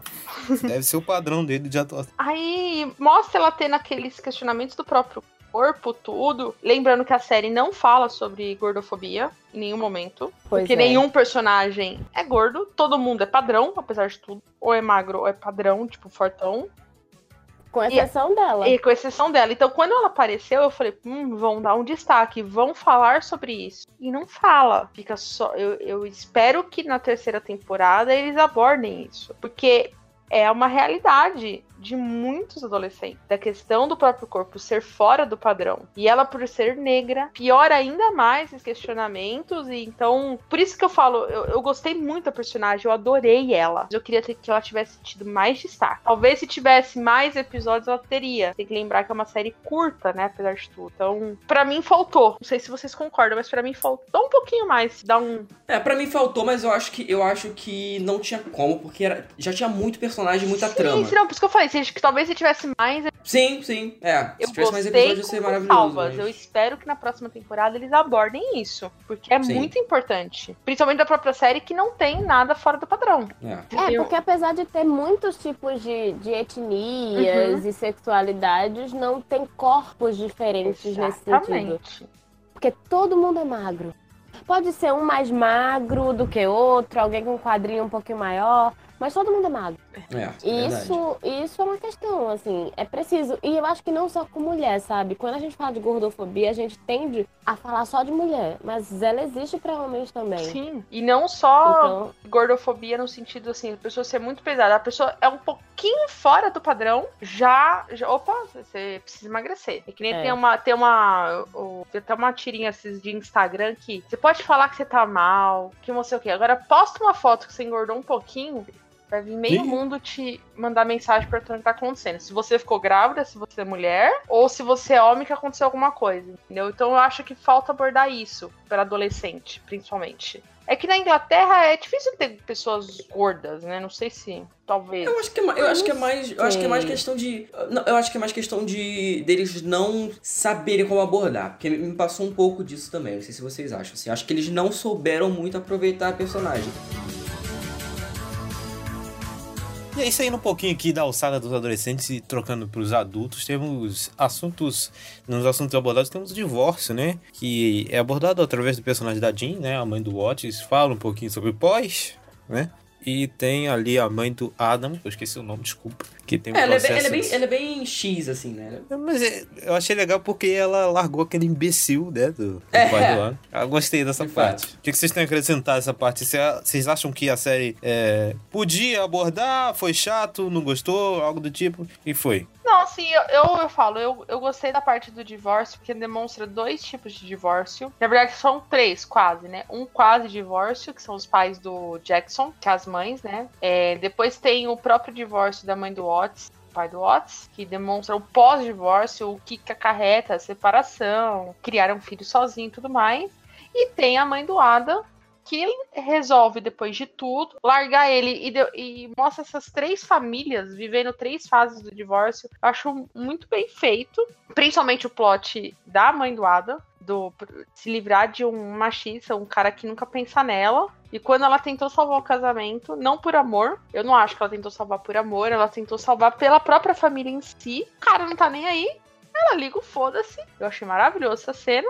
E ela vai viver a vida dela. E eu acho isso muito bonito. O quanto diálogos funcionam, entendeu? Ela tentou várias vezes. Quando ela viu que não ia fazer, ela. Tá bom então, tchau. É, e é do lance do- também do comodismo, né? Porque muito, muitos casais aí mais velhos estão juntos porque, ah, senão Filho. o que, que vão pensar? Ah, meu filho, não sei o quê. Ah, E era muito mais fácil separar, sabe? Porque a pessoa ia ficar mais feliz e tal, mas não. É uma coisa idiota também. E que é muito. Isso acontece muito, muito mesmo. E é bizarro se a gente for parar pra pensar, né? É uma parada tão, tão comum, né? As pessoas se apaixonam, as pessoas param de se apaixonar e, e isso é- acontece, sabe? E muita gente não quer que isso aconteça, mas é, é eu acho que é inevitável, sabe? Quando acontece, acho que não tem muito como voltar atrás, não, pra falar a verdade. Eu acho que faltou uma coisa só. Ela tinha que ter virado pro Jota e falado, pau no seu cu, brother. Tu não Tinha pensa em mim, eu tô indo embora. Verdade. Caraca, imbecil, eu odeio esse cara, Verdade. mano. Na moral, que ódio que eu tenho desse maluco. E sobre a Big, Ser- Big, Sex, nossa, não vai falar Travou. desse aparelho. Não vai, vai. Esse aparelho aí tá acabando com Tá vida. foda. Tá acabando com o podcast. Me lembrei, você falou a curiosidade, é a Ola? também, também. Sobre Ela é pan, né, no caso? Sim. Então, eu não sei. É, eu eu acho que nem sei. a série, nem a série sabe. E eu acho que É. é isso que é o mais legal sobre isso. Porque ela demonstra várias vários tipos de é, orientações sexuais diferentes na série e ao mesmo tempo as pessoas se descobrindo se elas são ou não. É, o, o- eu acho Porque a própria Ola faz um teste, porque o Adam diz a ela pra. Ah, faz como todo mundo. Mas eu acho que aquilo Pesquisa ali era mais, era mais. Ela já sabia, mas era só um empurrãozinho Não. pra. Eu acho que era assim. eu não acho. Porque ela, ela, ela já tava sonhando com a menina, cara. Ela já tava sonhando com a menina. Não, não, eu não acho que ela sabia. Eu acho, eu acho. E ainda mais. Cara, isso não vem de uma hora pra outra, gente. Não é, não é assim que funciona. Não, eu sei que não veio Mas- de uma hora pra outra, mas ela não tinha se tocado disso, isso que eu tô falando. Eu também acho. Eu acho que ela ainda não tinha percebido. É, Dessa possibilidade que ela tem, porque eu acho que não chega de uma hora pra outra, mas as pessoas não percebem isso com tanta facilidade. Eu acho que demora um tempo pra perceber. E aí, durante tanto tempo, eu acho que ela pensou que a menina era amiga dela, sabe? o próprio Ada. tipo uma epifania, né? Quando ela foi fazer o teste ou algo do tipo. O próprio Isso. Ada. O próprio Ada. Até o momento que ele, ele se reprimia, porque ele não sabia o que, que tava reprimindo. Até que ele vê, começa a ver o Eric se soltar, tentar relacionamentos, tentar se, a- a- é, é, se interagir com outros homens, que ele tem o, o, tipo, a explosão lá na detenção, né? E eu acho que é isso que é o o lance da série, dela descobrindo junto com os personagens. E falando sobre. E assim, sem deixar na tábua, sabe? Ó, é- vai ser só isso. Não. O personagem pode evoluir, ele pode mudar, ele pode se questionar. Eu acho que isso que é o mais legal da série, entendeu? E principalmente da personagem da, da Ola. Eu não gosto da personagem da Ola. Não gosto. Não gosto da primeira, da primeira temporada. E não gosto da segunda. Não sei, não senti empatia, não senti, não torço por ela. Não gostei que ela se juntou lá com a diretora do, do musical. Não gostei. Acho que a, a menina do musical é maravilhosa pra ter a sua primeira vez de qualquer coisa, entendeu? Acho que o único momento legal da personagem é quando ela fala sobre os dedos lá, que é maravilhoso. Ela relatando pra amiga que não tá funcionando, que ela não sabe como dizer pro Otis, é é hilário aquele O. Otis é imbecil demais, cara. Não, vai para. Igual o E relógio. ele se achando. Se achando, ó, técnica do relógio. Nada mais real do que isso que a série mostra. Homens não sabendo o que fazer, homens heterossexuais achando que estão arrasando. E tipo, não, ele tá se arrasando, né, gente? E arrasando a vida da mulher que tá esperando alguma coisa que preste e na verdade tá tudo ruim. Então, assim, achei maravilhoso, porque a maioria é muito triste, mas a maioria não sabe nem onde ficam as coisas. Então, assim, o, o outro que vai pesquisar uma técnica do relógio querido, amado, E ele fica, ele fica falando aí do, o- o- a- os Cara, números, né? Caralho. cara. Não. E ele contando pro Eric, o Eric super. Caraca, mano. Eu acho engraçado que qualquer coisa que o Otis fala, o Eric ele faz um, um, um auê inacreditável e é muito engraçado a forma que ele. É a relação dos Gente, dois. na E hora ele- que ele fala que Nossa, ele transou, é Eu maravilhoso. sou brabo. Olha o que que eu fiz, que não sei o que, que não sei o que. No final não tinha feito nada. Ele se achando Deus, entendeu? Porque ele, nossa, a primeira vez eu já arrasei. Caralho, muito bom, cara. Não. Essa cena é muito Não, meu boa, amigo, cara. Meu Deus. Tá nada. tudo errado. E eu acho que isso é a definição de um relacionamento hétero. É É, absurdo. Infelizmente é. Infelizmente, Se a mulher não souber mulher. dizer assim, querido, é assim. Isso é aqui, ó. ó Não, e se você jeito. disser, é capaz do cara ficar puto ainda, né? Ah, então, é que você tem que saber porque bem com quem você se né? relaciona É. pra não estar se relacionando com os homens que tem problema de aceitar que assim, filho, você não sabe, então a gente precisa ensinar. Ai, meu Deus. E aí, é- isso é. E eu acho. Por isso que eu falo, eu gosto muito da personagem. Ela tinha muito potencial. Eu gosto mais do pai dela. Adoro o pai dela. Nossa, Cara, ele é pegaria ele tranquilamente. Pelo Meu amor de Deus, cara. Deus do O cara vai céu. fazer 90 anos na cara. Gente, ele é charmoso demais. Ai, gente, é- aí a gente vai discordar, mas tudo bem. É, é, vamos Pegava discordar. não. Não, pra série assim, cara, ele é muito tipo. E aí? Tava mais fácil eu pegar a mãe do Hot. né? Não, É verdade? Então, né? Eu, eu- eu queria comentar em nada, né? porque- mas, cara, na verdade eu pegaria os dois tranquilamente. Me chamem. Eu iria. Tranquilamente. Não, aquela atriz é assim, eu amo ela desde Arquivo X, então... Eu mora- também, eu sou Ela uma mora- grande fã de Arquivo Ela X. mora Ela é no meu incrível. coração. E ela vai fazer The Crown. Ela vai fazer a Margaret Ah, Margaret Hart. Thatcher, vai ser Gente, lindo. Vai ser linda, vai ser maravilhosa. Mas eu gosto do pai dela, gente. Eu gosto do pai da, da, da Ola. Ela é tão. Gente, eu lembro da camisinha. Eu, eu tô o programa inteiro. Tô o programa inteiro me segurando pra não falar. Você vai e fala. Caraca, mas que merda, cara. Ai, gente, o nome da série é Sex Education. eu Você tinha que ter. tá pedindo, gente, tá pedindo. A, ô, camisinha, pode patrocinar esse episódio, tá? Por favor, patrocina. Caraca. Ah, Eu pensei a mesma coisa, que Ola podia, a Ola podia patrocinar o podcast, gente. Achei, achei A válido. gente vai, pode marcar. a Ó, gente o tá. Bunda seguindo. Ó, a gente já Espanha. pediu patrocínio de, de, de banca de pirataria. Qualquer patrocínio pode vir. Mas aquela cena que ele vai pedir ajuda pra lésbica. E aí ele pega a laranja. É uma Nossa. parada que Eita! é tão constrangedor. E tão maravilhoso, cara. É muito engra... Cara, é muito engraçado, sério. É muito engraçado. E a cara que a menina faz, tipo, o que, que você tá fazendo, cara? Que merda é Tá destruindo a Ah, laranja, não, brother. se é pra falar de coisas constrangedoras, é o cara falando de como fazer uma chuca. Não, não, não. Eu não aguentei. Enquanto ele vi. fala de comida. What the fuck? Não, o legal é que ele senta na sala de aula e ele usa o quadro e fazendo imagem, os cacete. Caraca, velho, o que que tá E acontecendo? depois o professor vai lá e tira foto. Não, e é, e é maravilhoso. Porque ele não sabe nada E de nada, ele tem que aprender. E é numa naturalidade que é importante ser falado. Porque a gente, às vezes, vê nas séries, a gente só vê sobre relacionamentos heterossexuais. E ver um, um relacionamento homossexual falando sobre isso, que é dúvidas de muitos, muitos, que não tem aonde ver isso, de uma forma muito assim.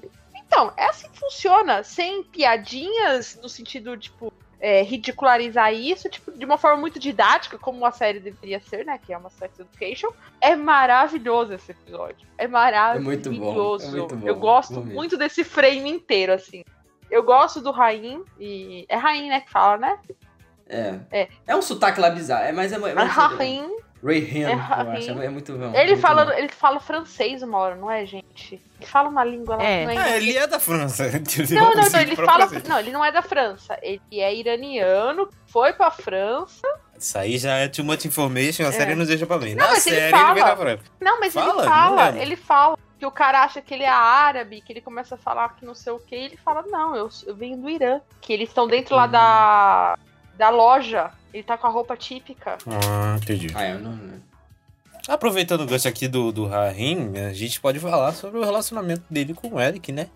Que Ah. todo mundo achava que era o casal perfeito até acabar. É. É, até a mãe do, do Eric falar, tem certeza que ele é? Que vocês são tão compatíveis assim? E aí bota a dúvida na cabeça do Eric. Né? E É o prim- Até então ele tava meio que, né, bem seguro. Ah. Até a mãe dele falar com ele. Aquela cena que ele vê, ele chegando na escola, o Eric vai e, e se gruda assim no, no vidro, é maravilhosa. Que ele vê o cara e fala, meu Deus! E o Otis falando, aí ele, você não viu quem acabou de passar? Não, e tipo, todas as meninas é, querendo o moleque, achando que ele era hétero, não sei o quê. Aí vai lá e ele queria logo o Eric, né? É O primeiro foda também. beijo, dançando, eu achei tão. Ai, fofinho, que não sei o que. Na hora que acabou, eu fiquei assim, ai, que bom que acabou.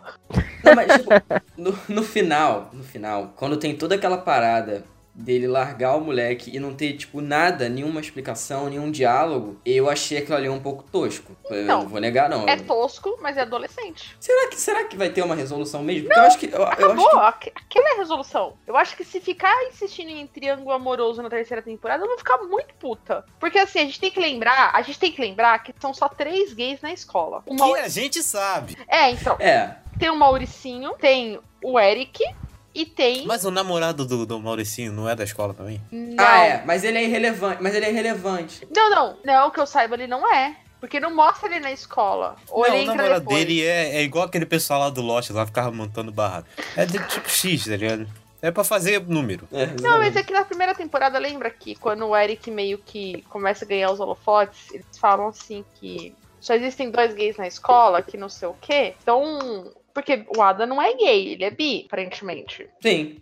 Ele tá se descobrindo e tudo mais, entendeu? E então eu acho importante não ter esse triângulo amoroso que acabe e que o rainha conheça alguém, sei lá, um deus grego maravilhoso, possível. Nossa. É, porque descartado ele não vai ser porque o pessoal adorou ele, então. E o ator é, É. bom, né? Aquela É, coisa assim. É, que você não sabe o que, que ele tá pensando, usa o sex appeal dele e direto, eu acho muito, eu acho muito bom. Ele só precisa trocar de roupa, queria dizer isso. Ele usa sempre a mesma roupa. É mesmo, pega a verdade. É, a jaqueta jeans e é isso.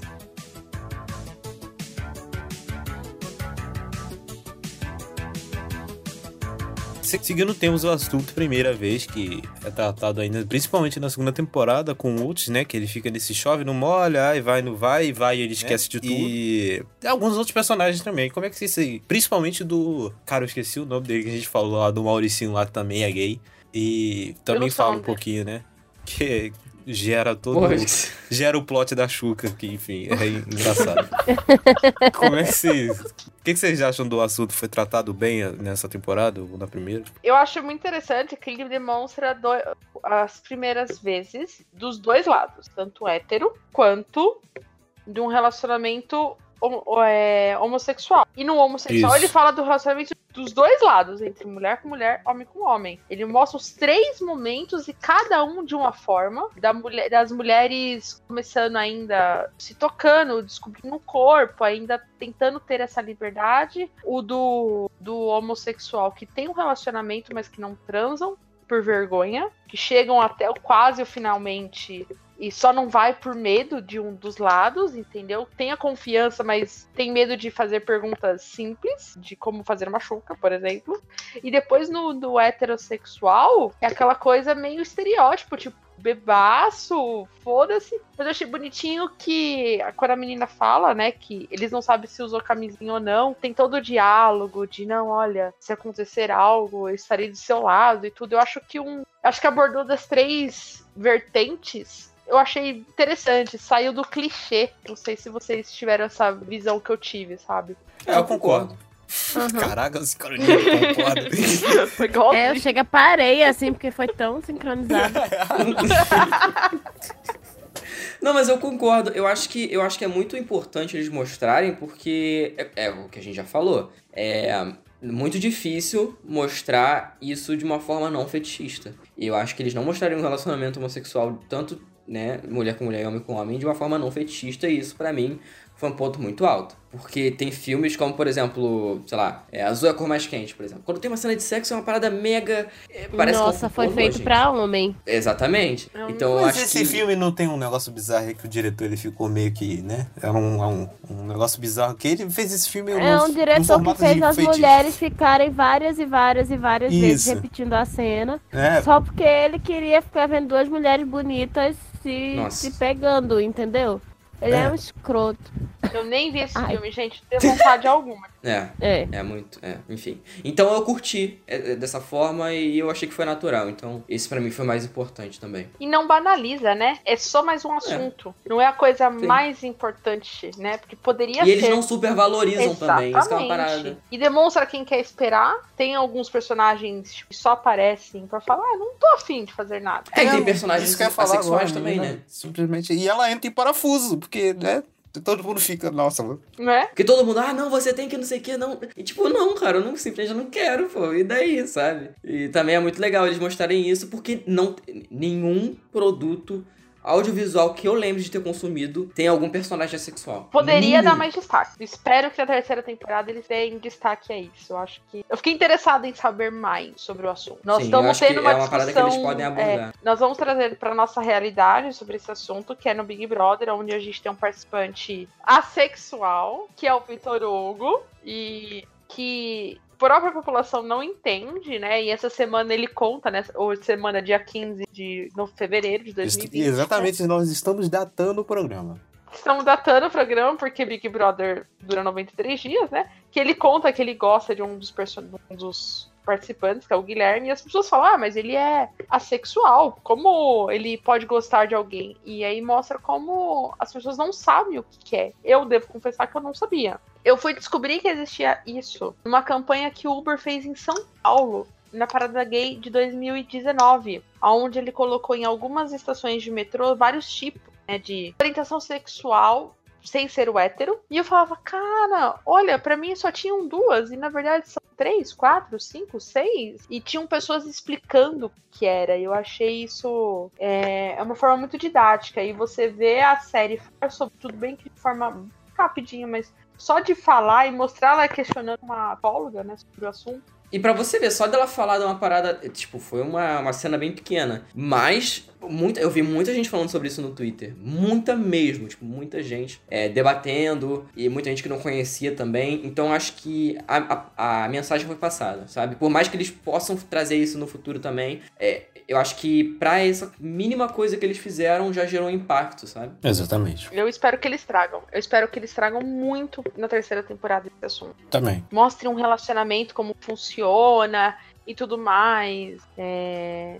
Pra ser muito honesto com a série, eu acho que seria bem divertido no sentido de aprender sobre o assunto entendeu? Nesse sentido do, do, divertimento, de não ser forçado, sabe? Não ser um documentário, uma reportagem fantástica como o Globo fez, para explicar que meio que estereótipa, sabe? Eu gostaria que conversasse sobre isso. Eu espero que a série fale terceira temporada. Ninguém tem nada a acrescentar? É isso? É, não, eu tava pensando em outra coisa, na verdade é a história da menina com a pílula do dia seguinte. Nossa, isso! Porque, assim, eu acho que tem tantas questões, sabe? E uma coisa que eu achei muito curiosa é o quanto ela é questionada. Óbvio, no Brasil não seria do mesmo jeito e tal. Mas não que eu tenha. Enfim. É, pergunta, me lembrou muito quando mulheres dizem que são que passam por um interrogatório para falar de, tipo, de abusos que sofrem, sabe? E é engraçado, porque ela só foi comprar uma pílula do dia seguinte. Primeiro, o cara não pode comprar. Uhum. O que é bem bizarro. Porque, assim... Não, e antes disso, ela fica com vergonha, né? E ela pede pra começar aí já, né? Que ela fala que ela não quer ficar mal falada, né? Porque acontece isso. Né? Exatamente. Né? É muito diferente a relação que a sociedade tem com o sexo quando a gente fala de homem e quando a gente fala de mulher. E aí, assim, toda a situação dela é. Nossa, você. Sua, alguém da sua família tem alguma doença e que não sei o que. E, gente, é só uma pílula do dia seguinte, entendeu? É ela que vai estar tá botando aquela bomba de hormônio no corpo dela que vai desregular tudo que. Sim, acaba com a pessoa. Vai desregular o corpo dela inteiro e por alguns meses ela vai estar desregulada totalmente. Uhum. E ela ainda tem que estar tá dizendo intimidades, pelo amor de Deus. E com a justificativa que é para a própria saúde dela, mas na verdade não. A saúde dela, sabe? Qual a relação da saúde dela com aquele monte de pergunta? Exatamente. Se alguém tivesse preocupado com a saúde dela, ia estar tá preocupado com, tipo, realmente uma pílula do dia seguinte é uma bomba de hormônio que uma pessoa bota no corpo. Óbvio que aquilo não é saudável, digamos Sim. assim. É uma necessidade, Exatamente. porque ninguém a menina não quer ficar grávida nem nada, mas assim, sabemos que aquilo não é saudável. E aí, assim, virem dizer que estão perguntando sobre os antepassados da menina por, por saúde. Ah, vai catar, cara. É Não, só mais aquele- uma forma aquele- de oprimir a Aham. pessoa. Aquele episódio, é, essa cena me, me causou um pouco de gastura, assim. Eu ficava assim.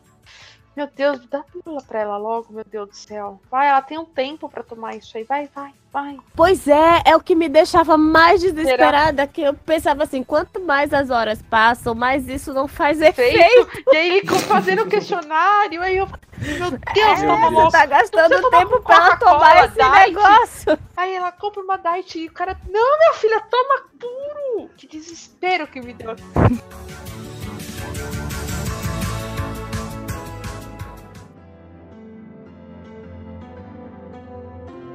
Seguindo aqui, temos o assunto aborto, que é tratado na primeira temporada. A gente tá falando aqui no final, mas ele foi tratado na primeira temporada com a personagem da Maeve. Tem umas questões legais ali. Fala até sobre o pessoal que foi ali na porta da clínica, aquele pessoal ali bem inconveniente, né? No mínimo inconveniente. Aquele ah, meu Deus do protestar. céu, pessoal chato.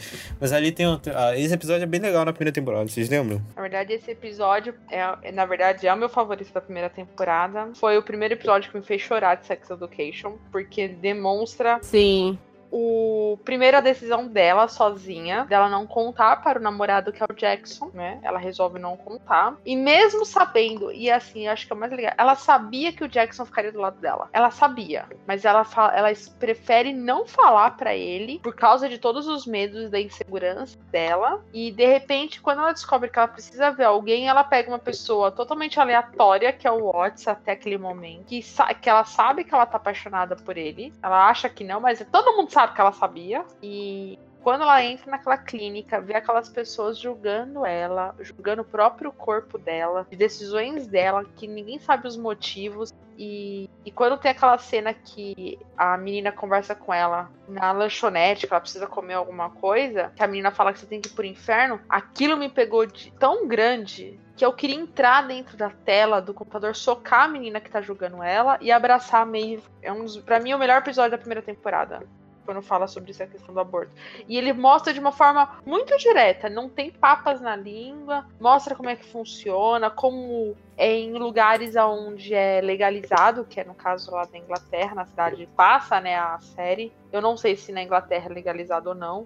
Mas tinha uma clínica bonitinha isso... ali, eu acho que, né? É uma clínica bonitinha, mas ao mesmo tempo muito fria, né? Mas ao mesmo tempo muito fria e e quanto mexe no psicológico daquela mulher que já fez quantas, sei lá quantas vezes, segura na mão da Maeve, sabe? E a Maeve sentindo, de repente, o Otis chegando com flores. É meio. É, tem esse contraste, sabe? Me pegou demais esse episódio. E agora acho que talvez o, um dos assuntos mais importantes da segunda temporada, e que é o próprio feminismo e sobre o assédio sexual de uma forma, acho que brilhante, né, Carice? Acho que nós, como duas mulheres, a gente nunca se sentiu tão representadas como nesse, nesse plot. O que, que você acha? Qual foi a sua visão sobre isso? É, de como foi abordada a série? Então, eu passei por uma situação praticamente idêntica a que a pessoa passou. Então, assim, quando eu vi, eu, nossa, e eu era mais velha do que ela, e eu simplesmente não tive reação. Não chegou a ser tão bizarro assim, do cara, tipo, ejacular na minha calça, uhum. nada do tipo, mas assim, eu lembro que quando eu virei e vi o que o cara tava fazendo, eu fiquei assim, tipo, ai meu Deus, e agora? E tava perto do lugar de eu descer. Eu fui me afastando, me uhum. afastando, me afastando. Quando o ônibus parou, eu saí correndo, sabe? E aí meu eu Deus. me dei conta, vendo o episódio, de como isso é. Assim, óbvio que a situação é horrível. Eu fiquei horrorizada quando passo eu passei por isso. Mas assim, gente, isso pode traumatizar as pessoas de uma forma tão grande. E eu sei que eu não fiquei tão traumatizada e com tanto medo. Óbvio que eu, eu hoje sou uma pessoa muito mais cuidadosa. Já passaram também muitos anos. Mas eu lembro que eu passei uma fase que eu tinha muito cuidado. Onde eu me sentava, uhum. sabe? Se eu ficava no canto e se um homem vinha sentar perto de mim, eu já levantava e saía, porque eu não queria ficar é, presa, porque um homem podia me prender no. no... Uhum. Sabe? Você começa a ter vários cuidados. E não são cuidados que são naturais, são cuidados que você adquire porque você tem medo por você. Uhum. É... Vira até uma vira, paranoia, vira. Né? Na verdade, sim, eu acho que nenhuma mulher anda se sentindo 100% segura nunca. Nunca. Você tá sempre olhando para os lados, você tá sempre um pouco preocupada. Se você tá num transporte público, quem é que sentou do seu lado, sabe? É uma preocupação constante. Você entra num Uber e você pensa quão vulnerável eu tô aqui. Uhum. Onde é que eu vou me sentar para eu estar menos vulnerável? Como é que eu posso estar mais segura? Então, assim, isso é constante. Você tá como se você tivesse um alerta o tempo todo. Só que imagina isso para um adolescente que ainda não viveu nada e se sentir tão violada desse jeito. Porque é uma violação. É uma violação e do seu corpo. que não tem apoio nenhum, né? Quando ela vai com assunto, a mãe não liga. E as pessoas dentro do ônibus que viram o que aconteceu e simplesmente se calaram. E é o que acontece, né? É, foi uma coisa que eu e a Carice, a gente tava falando antes de começar o episódio, né? Que Acho que quase todo mundo que usa transporte público já passou por isso. Não talvez por a cena completa, né, da ejaculação, mas já ter sofrido assédio. Eu já sofri. É, mudou muito minha vida, por exemplo. Eu evito rotas, eu evito estilo de roupa. Já teve, por exemplo, no calor de São Paulo aqui, tipo, quase 40 graus. E as pessoas me questionaram porque eu tava usando calça pra ir em alguns lugares. E eu falava, cara, eu vou usar transporte público. Se eu usar shorts, eu não sei se eu chego vivo em casa. De dependendo da rua onde você tipo, eu acho que homem não acontece isso, mas eu acho que toda mulher, quando sai, a, a última coisa que ela vai se despedir é na hora que chegar em casa, manda está tudo bem? Se chegou bem? Acho que todo grupo de mulheres tem isso, sabe? Amiga, quando você chegar, manda mensagem. Ou você entra igual o próprio no Uber. Eu entro no Uber, eu sempre falo que eu vou encontrar com meu namorado, eu nem namorado eu tenho.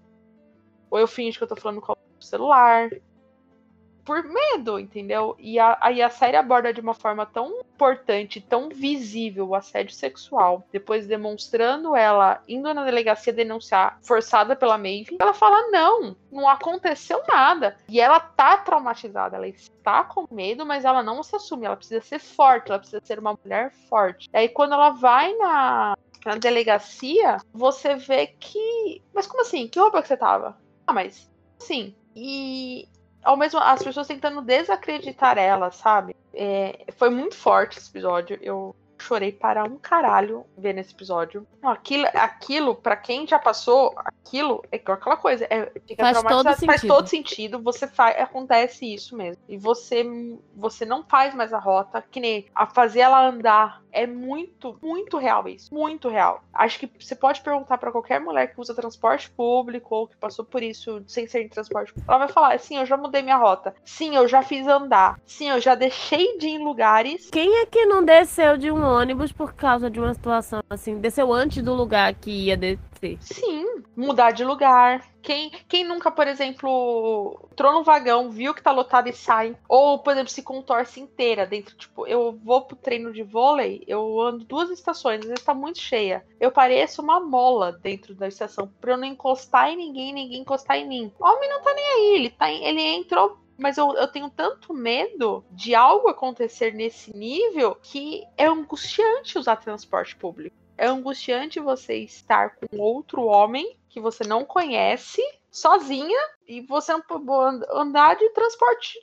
É, tipo, é, é, transporte de uso compartilhado, Uber 99. Você tem medo. E, e acho que a série abordou de uma forma mais do que brilhante sobre o próprio assédio sexual, sabe? É, eu achava que ela não ia abordar. Quando ela aborda e aborda com essa personagem, que ela poderia muito bem ter usado a Maeve pra isso. Mas aí ela pega a Amy, que é uma personagem cômica, que você só dá risada, que você acha que ela serve para isso, e de repente transforma ela nesse, nesse assunto tão sério e faz um episódio perfeito.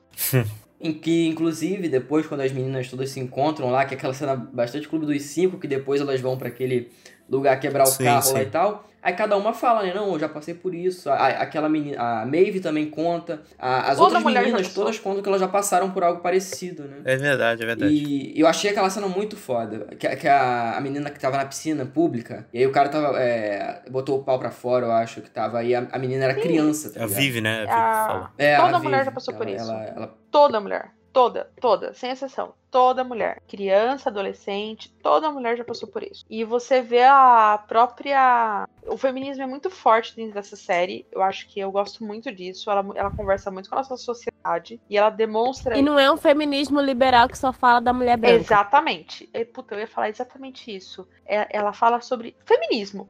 Ponto. Ela não privilegia nenhum grupo, sabe? Ela fala sobre isso. Quando bota elas para brigar no começo do episódio, um famoso Clube dos Cinco, que é uma grande homenagem, falei, ah, a série não vai fazer isso. Puta que pariu. Eu falei, não vai fazer. Aí ela, quando ela termina o episódio e, e mostra mulheres se unindo, mulheres que, entre aspas, se odeiam, mas por uma causa simples, elas vão ajudar a amiga que tá passando por um momento pior que elas e termina de uma forma brilhante dentro daquele ônibus. Eu, eu não fui em lágrimas, eu, eu, eu passei mal de tanto chorar. Acho que eu me senti tão aquecida com aquilo. Eu me senti tão representada e eu queria tanto ser amiga daquelas meninas naquele, sabe? Eu gostaria que na minha adolescência, quando eu passei por isso, quando outras mulheres, eu poderia ter tido ter sido alguém para passou por isso e eu queria que alguém tivesse sido para mim, sabe? Sim. É só isso que, que tem para dizer, sim. Sim, é.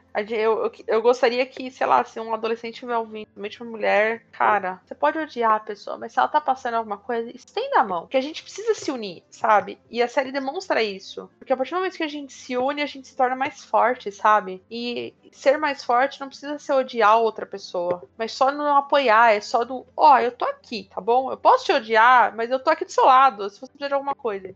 Acho que assim, o homem ele não passa muito a situação, mas é, principalmente o homem branco, mas o homem negro, né? Eu posso falar com conhecimento de causa que a gente também tem certo medo na rua, no transporte, mas é uma coisa completamente diferente Claro. do que acontece com mulheres, assim. Eu acho que a forma como vocês falaram, a forma como vocês é, retrataram o medo que vocês sentem, todo o problema, eu acho que é, consegue ser pior do que o do homem. Mas homens negros também sofrem muito nesse lance de você entrar no transporte público e não saber se as pessoas estão olhando torto pra você. Ah, você entra no Uber, o cara acha que você vai assaltar o carro. Você en- entra numa loja, o segurança olha pra sua cara e pensa que você é ladrão. Você tem que ficar andando com a nota fiscal, porque, enfim, se ele te parar e você não tiver com a nota fiscal, você é um ladrão. É tipo aconteceu o lance do cara do, do extra, que foi morto por nada, por bobeira, Uhum. assim. O segurança pegou e matou ele porque achou que ele era bandido. Então, assim, é terrível também. Eu acho que é bem parecido, acho que não chega a ser igual, mas é bem Ô, parecido, assim. Thiago, Principalmente no Eu Brasil. vou te fazer uma pergunta. Você achou que a série faltou abordar sobre o tema, sobre racismo? Ou você achou Sim. que interessante, como dois personagens principais são negros, você achou que. Eh, Eu, Bom, eu acho que ela quebra um pouquinho de É estereótipo, isso. mas eu acho que falta um pouquinho. Eu acho que falta ali. Acho que eles não. Eu não sei se eles não quiseram ou se faltam pessoas negras que, que entendem do assunto pra falar na, na sala de roteirista, mas eu acho que eles evitaram, eles evitaram falar sobre o assunto. Eu achei que foi. Eu, eu- pelo menos eu vou, ter uma, eu vou ter uma visão. Eu acho que eles não quiseram fazer isso pra não ser mais uma série. Quiseram fazer ao contrário, sabe? Botar personagens negros como principais e achar isso comum. Você acha que você teve essa visão? Não, né? Não sei, eu acho que a série não quis falar, porque não sei se se sentiu confortável, se não quis entrar muito na polêmica, ou se acharam que já era muita coisa pra falar, mas eles realmente não, não falaram. Eu senti falta, realmente, senti falta. Não, eu, eu também, eu sinto muito, eu sinto muita falta disso. Eu acho que talvez, talvez, vou chutar aqui, talvez na terceira temporada que mostra eles saindo, indo pra faculdade, né? Talvez comece a, porque eles estão dentro de uma sociedade pequena, que é dentro aquela sociedade dentro da escola, né? Todo mundo se gosta. A partir do momento que eles começam a dar um passo que é pra sociedade em geral, questão de emprego, tudo, talvez mostre essa questão do racismo, que é real. Você falar pra mim que não existe, por favor, nunca mais dê play nesse nesse podcast, Ah, se você pensa isso e tá escutando isso aqui, você não, você, você é um animal, você é um imbecil. mas é, é uma coisa que acontece muito e eu espero do fundo do meu coração que isso seja abordado na terceira temporada. Igual eu falei da gordofobia, que tem que falar sobre isso sim, é um, é um assunto extremamente atual, sabe? E, e eu espero que o racismo. E, e acredito que a série vai abordar isso de formas muito diferentes do que já foi abordado. Então acho que eu fico muito nessa expectativa. Eu acho ruim, porque aí eleva minha expectativa pra terceira temporada.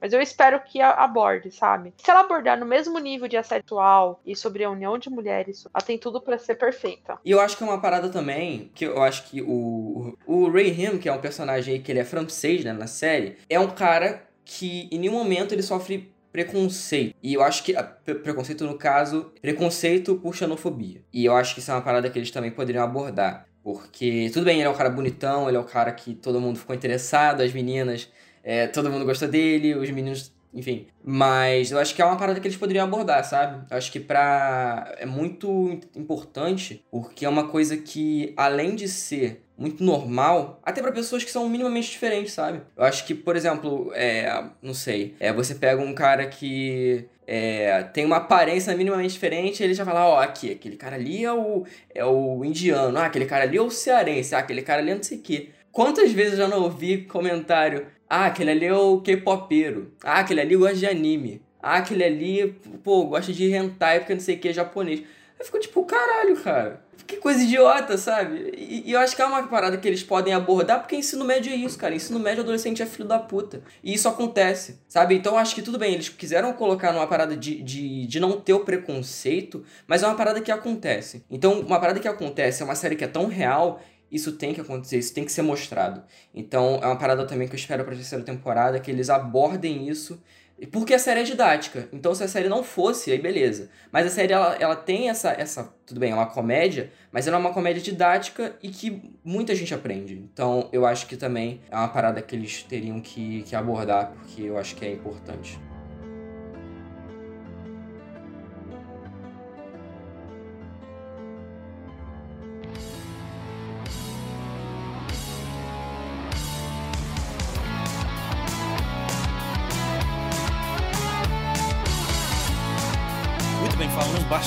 Sobre Sex Education, as duas temporadas dessa série incrível. Falamos bastante sobre os assuntos relevantes. Eu adorei o programa. Nossa, adorei o papo, adorei o programa. Carissa, obrigado por vir aqui participar do, do nosso debate aqui. Adorei. Obrigada pelo convite. Que é isso. Onde é que as pessoas podem te encontrar aí nas redes sociais? Ou alguns projetos que você tiver, qualquer projeto, pode divulgar aí. Deixa aí suas redes sociais, os projetos. É, eu tenho um canal no YouTube onde eu falo muito sobre filmes, séries, mas geralmente pegando um viés do feminismo, às vezes de feminismo negro ou só da questão negra dentro dos filmes e tal. Porque, né? Como uma pessoa negra faz sentido, não é mesmo? E necessário, né? É.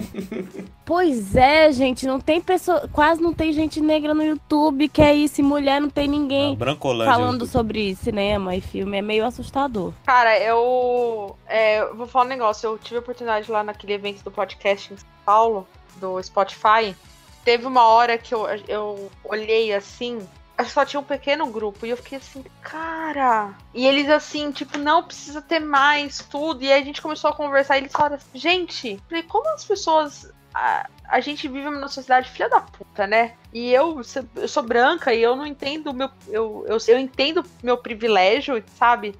E eu, e eu fico revoltada. Então é, é tão bom ter mulheres falando no YouTube sobre, é, sobre cultura pop em geral, sabe? Isso é maravilhoso. Sim. E eu também tenho um Instagram que eu tento falar um pouco, só que aí não é exatamente por esse viés, eu falo mais das minhas experiências. É, eu sou roteirista, então eu falo Hum. mais sobre algumas coisas relacionadas à técnica de cinema e, enfim.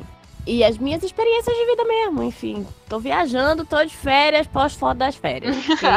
é isso. E como, como que a gente te acha no YouTube? É só botar Carissa Vieira com C, C e dois S, Carissa Vieira, você acha, porque só tem eu, porque não é um nome muito comum. Então, assim, qualquer lugar bota Carissa Vieira que acha, mesmo a maioria sendo Caricinha, mas assim, é, pois é. Botou Carissa Vieira, você acha.